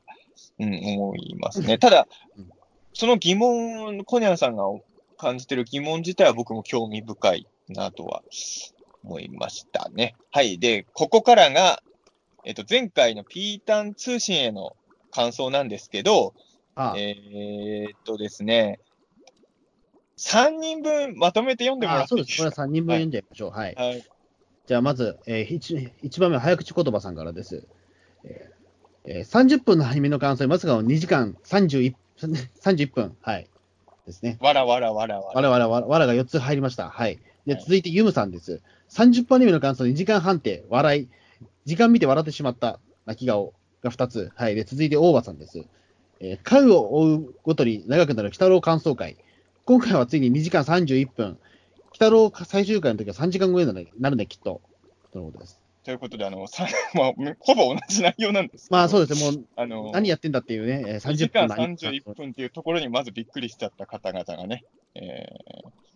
いるということでね、えーうんまあ、それはいるでしょうって話です。僕らもびっくりしましたからね。いや僕らもそのね、実際そのなんだろう、終わってみてびっくりしましたもん。2時間もや、2時間半やってると思って。ええ確かに、鬼太郎感想会は長くなりがちなんだけど、大体2時間ぐらいに収まってたじゃないですか。うん。うんだからまさかね、2時間31分超えするとはね、一応暗黙のルールとして1時間半みたいなところありましたよね、なんかね。最初の頃はね意、識してない。いや、でも、比較的ね、えっ、と、なんだろう。あのーここ最近ですよ、マジで。なあ長くなっちゃったの。それまで嫌味の回とかちゃんと1時間半で終わらせようってなんかしてるような気しましたもん。だから地獄の4章とヌラリヒョン編の開幕は、やっぱりどうしてもちょっと盛り上がっちゃったんですそうですね。それまでの確か長さっていうのが、あの、猫娘が死んだ時ですよね、多分ね。そうそう、あの時も確か長かったから、だからまあ基本的には、やっぱその回のテンションに合わせた尺にはなっているので、あの、これからね、こいこの間2時間30分あったから、今後どんどん鬼太郎感想会が長くなっていくってわけではないと思うんです。あくまでも、うん。通常回とかになったら僕らも若干落ち着いてると思うのでね。うんそうですね。まあ、本当にだから内容を語ってるので、まあ、語る分だけ多いものに関しては、それは物理的に多くなるっていう話ですからね、やっぱり。大体ね、新章の開幕と、あの、今までやってた章のが終わるときっていうのは、その1話の感想にはならないわけじゃないですか。それまでの積み重ねを語る感想会だから。そう。うんそれでね、多分長くなるということでね。まあでも確かにその大場さんの言うように、最終回の時は3時間超えるんできっとって言うけど、まあ多分超えるでしょうね、多分ね。最終回はちょっと本当どうなるかは読めないですね、本当にね。いやー、うん本当にわかんないですよ。ほんと24時間やってるかもしれないですからね。いやらないっすよ。いややらないけど、でもその時はもうなんか、あれですよ、ロフトプラさんとか借りてしまった方がいいぐらいのね、長さになりそう。太郎の最終回の感想を語るライブみたいな。そうそうそうそう、それをあのひたすらできる限りやるっていうね。ということでね、はい。まあ、こんな感じなんですけど、で、最後にもう一つ、えーあの、この時間に関することじゃない、えー感想がね、出たんでお願いします。はい。えー、コニャンさんからです。えーピータン通信168回より、えーロケ鬼太郎で荒俣博さんが妖怪博士の朝食原作に三つ目の汎妖怪荒俣これまた役で出演されるなら、えー昔から汎妖怪はたい焼きを食うという理屈に従い、ネズミ男は猫姉さんのたい焼きを食すシーンを望みます。またたい焼きだからアニエスも絡めてほしいところですと。うん。というこ前回ね、ちょっとあの、荒俣さんがロッキー来たら、有俣こりゃまたで出てくるんじゃないかみたいな話をね、うん。したんけれど、あの、どんな感じで出すかっていうのは全く考えずに言ってたんですけど、まあ本当にただ単にもうテンションのまんまというかね。えーでも有俣こりゃまたは確かにたい焼き好きって設定があったから、ロッキーの鬼太郎とは相性いいんですよ。そうですね、確かに。えーアニエスと絡められるんですよ、まさかの有俣君。これは確かに、ね絡んだ、ところで何が、何があるんだって話なんだけど、確かに。大ちゃん、有俣こりゃまたとアニエスってもう一番共演できないような二人ですよ。う変なーん。話、ネズミ男とありゃまたこりゃまた、まあ原作でも絡んでるけど、妖怪。あの、うん鬼太郎とか、あの辺がありゃまたこりゃまたと並ぶのは、まだね、イメージ湧きやすいけど、アニエスと並んでるのはちょっと、違い、世界観が違いすぎるかな。だってあれはまたこれはまた、でも、なんなんて、インパクト強すぎるんですよね、こいつだって言ってしまうと、妖怪発の朝食のあれまたこれはまたが出てくる回は、もうほぼ、あれまたこれはまたの漫画ですよ、あれはも う。いや、水木さそんんの漫画じゃないて。。そんなこといや、どう考えてもそうでしょ。うんでも、確かにさ、あの、水木先生の周りにはね、たそれこそ京極先生とか、多田克美先生とか、すごい人いっぱいいるけど、あの、あくまでも漫画の中でキャラ立った度度で言うと、あれはまた、あれはまたこれはまたもそうだし、あれはまた先生が一番なんだよね。その、自伝漫画とかで京極先生とか結構出てくるじゃないですか、水木さんの漫画。正直、そんなに漫画の中で京極さん美味しい出方できないじゃないですか。一国堂みたいな出方はできないわけそうそう、してないですもん。ただ単にずっとなんかね、あの、れ、れ、ずっと着物着て、なんかずっとね、手に指ね、添えてる人ですから、ええだからちょっとありゃまたこりゃまたはちょっと別枠でいるんだなと思って。だってお、だってや、水木さんの中で荒俣博さんは、だって荒俣これまたが本体ってなってるから、まあね。だから、ありゃまたこりゃまたはね、ちょっとロッキー鬼太郎出てくるのは結構。だからあの、京極さんはね、過去声優鬼太郎の中でやってるわけですよ、もうすでに。うん。そういう意味で言うと、ありゃまたさんはまだやってないから、う初ん。参戦はニュースにもなると思うんですけどね。うんいや、そうですね。うん。確かに。荒俣博さんで、そういえば、実際、とたい焼き好きなんでしたっけ？それは、でも、実際に好きじゃなかったら水木先生あんな風に書かないでしょ。書かないかないや、なん想か、像で、俺、水木しげるソースでしか知らないんですよ。荒俣さんとたい焼きの関係、俺。荒俣さんの食べ物の話なんて聞かないじゃない、普通に。いや、聞かないけど、なんか水木ソースしか俺知らねえから、本当かどうかなって今ちょっと疑問に思ってしまった。でも、好きそうな顔はしてるよ、たい焼きを。まあ、そんなか、まあなんか言われてみればそうですねっていう。大体、水木さんの漫画で荒俣さん出るとき、たい焼き手に持ってますからね。だから、だから全然大丈夫だと思いますよ。そういうふうに水木さんの中の設定なんですよって荒俣さんが言ってくれたら、ああ、そう、そうなのかっていうことになっちゃうしね。今思えば、あの、小豆連合の会にありゃまたこりゃまた出しときゃよかったよね。西洋妖怪編でね。うん。そうですね。まあ、ちょうど調布の話だったからできた可能性ありますからね。まあ、ということでね。はい。あのー来週、来週ってあれなんだっけど、もう、ホラー会だったって印象しかないけど、来週、タイトルなんだったっけ？えーっとですね、む室岡村の毛量です。はい。あ、毛量なんだ。うんえーでも、毛量は、確か5期の時も結構ホラータッチだったもんね。うんうん。だから、そうか。なんか予告で見てると、じゃあもう原作のあの毛量とは多分だいぶ離れた感じにはなりそうですね。そうですね。う。うんまあ、来週はホラー会。あの予告でホラー会じゃなかったらびっくりするもんね。ねえ。あれでギャグ会とかだったらね。まさかあの予告で塗り壁大活躍会とかある前の。とかまあ、まあ、まあ、そろそろね、まあ、あの、まあ、次もなんか、北野ファミリーはあんまりちょっと出番なさそうではありますけど、えまあ、本当にちょっとね、ぬらりひょん編すごい楽しかったし、あのーファミリーの出番が少ないことを忘れさせるぐらい内容充実してたんですけど、まあ来週の毛量はね、多分、ファミリー会ではないような気がするけど、そろそろね、あの、またファミリーがみんな、だからまあ前も言ったけど、嫌味会とかっていうのは良かったんですよね。ファミリーの見せ場がみんなあってね。なんかえまあ、全員集合してましたからね。えああいう回もまたそろそろ見たいし、そうか、来週もだからネズミ男出なかったら3週、最初来週マナーは出なそうじゃない？雰囲気的に。まあ、これは出なさそうですね、なんか。うん。マナーは3週連続出ない可能性が出てきましたよね。この監督ね。ちょっと、あの、ぬらりひょんファミリーが楽しすぎてあれだけど、ちょっとこ、いつものメンバーもちょっと恋し、あの、マナー不足をあんま感じてないのは、あの、え新しいエンディングが先週始まったば、先週あれが新しいマナーが見れてるから、うん。やっぱあのエンディングでもすごく良くないですか？いや、いいと思思うんです。うん。う。めっちゃ、あのーまだ2週分しか使ってないけど、いいエンディングだなと思って。うん。そうですね。うん。あの、だから今回からその、鬼太郎、ね、ノラリヒョンが出始めてみた小太郎さんは、もしかしたらマナのことは、あの、ずっとあの頭身だと思ってらっしゃるのかな、もしかしてそうか。ぬらりひょん始まってから見たから、そもそもあのエンディングの女の子が誰かもわかんない。そう、ええ。あれがマナーっていう。だからあの、だからあのー今の鬼太郎ってあの、渡るみたいなキャラがいると思われてるのかなですね。そうですね。あの、あの、あれは実際、あの、ちょっとデフォルメしてあるうんので、あんな、あの頭身じゃないんで、ずっとっていう。ええでもオープニングにリアルのマナーいますよ、考えたら。まあそうですね。えまあでも、そうね、ぬらり表編から見た人が、初めてマナ出る回とか見て、どう思うかとか気になりますよね、そういうえうんそうか、小太郎さんはじゃあ、ロッキーのあのネズミ男の声とかもまだ聞いたーことないんですか？聞いてないんですよね。えぬらりひょんとかの声は散々聞いてるのに。うんーえまあまあね、あのーどっから入っても面白いですからね、ロッキー北郎はね。ーえー間口がいっぱいあって非常にいいことだと思うのでね。はい。ということで、来週もよろしくはい。お願いします。ありがとうじゃあ、ありがとうございました。ございました。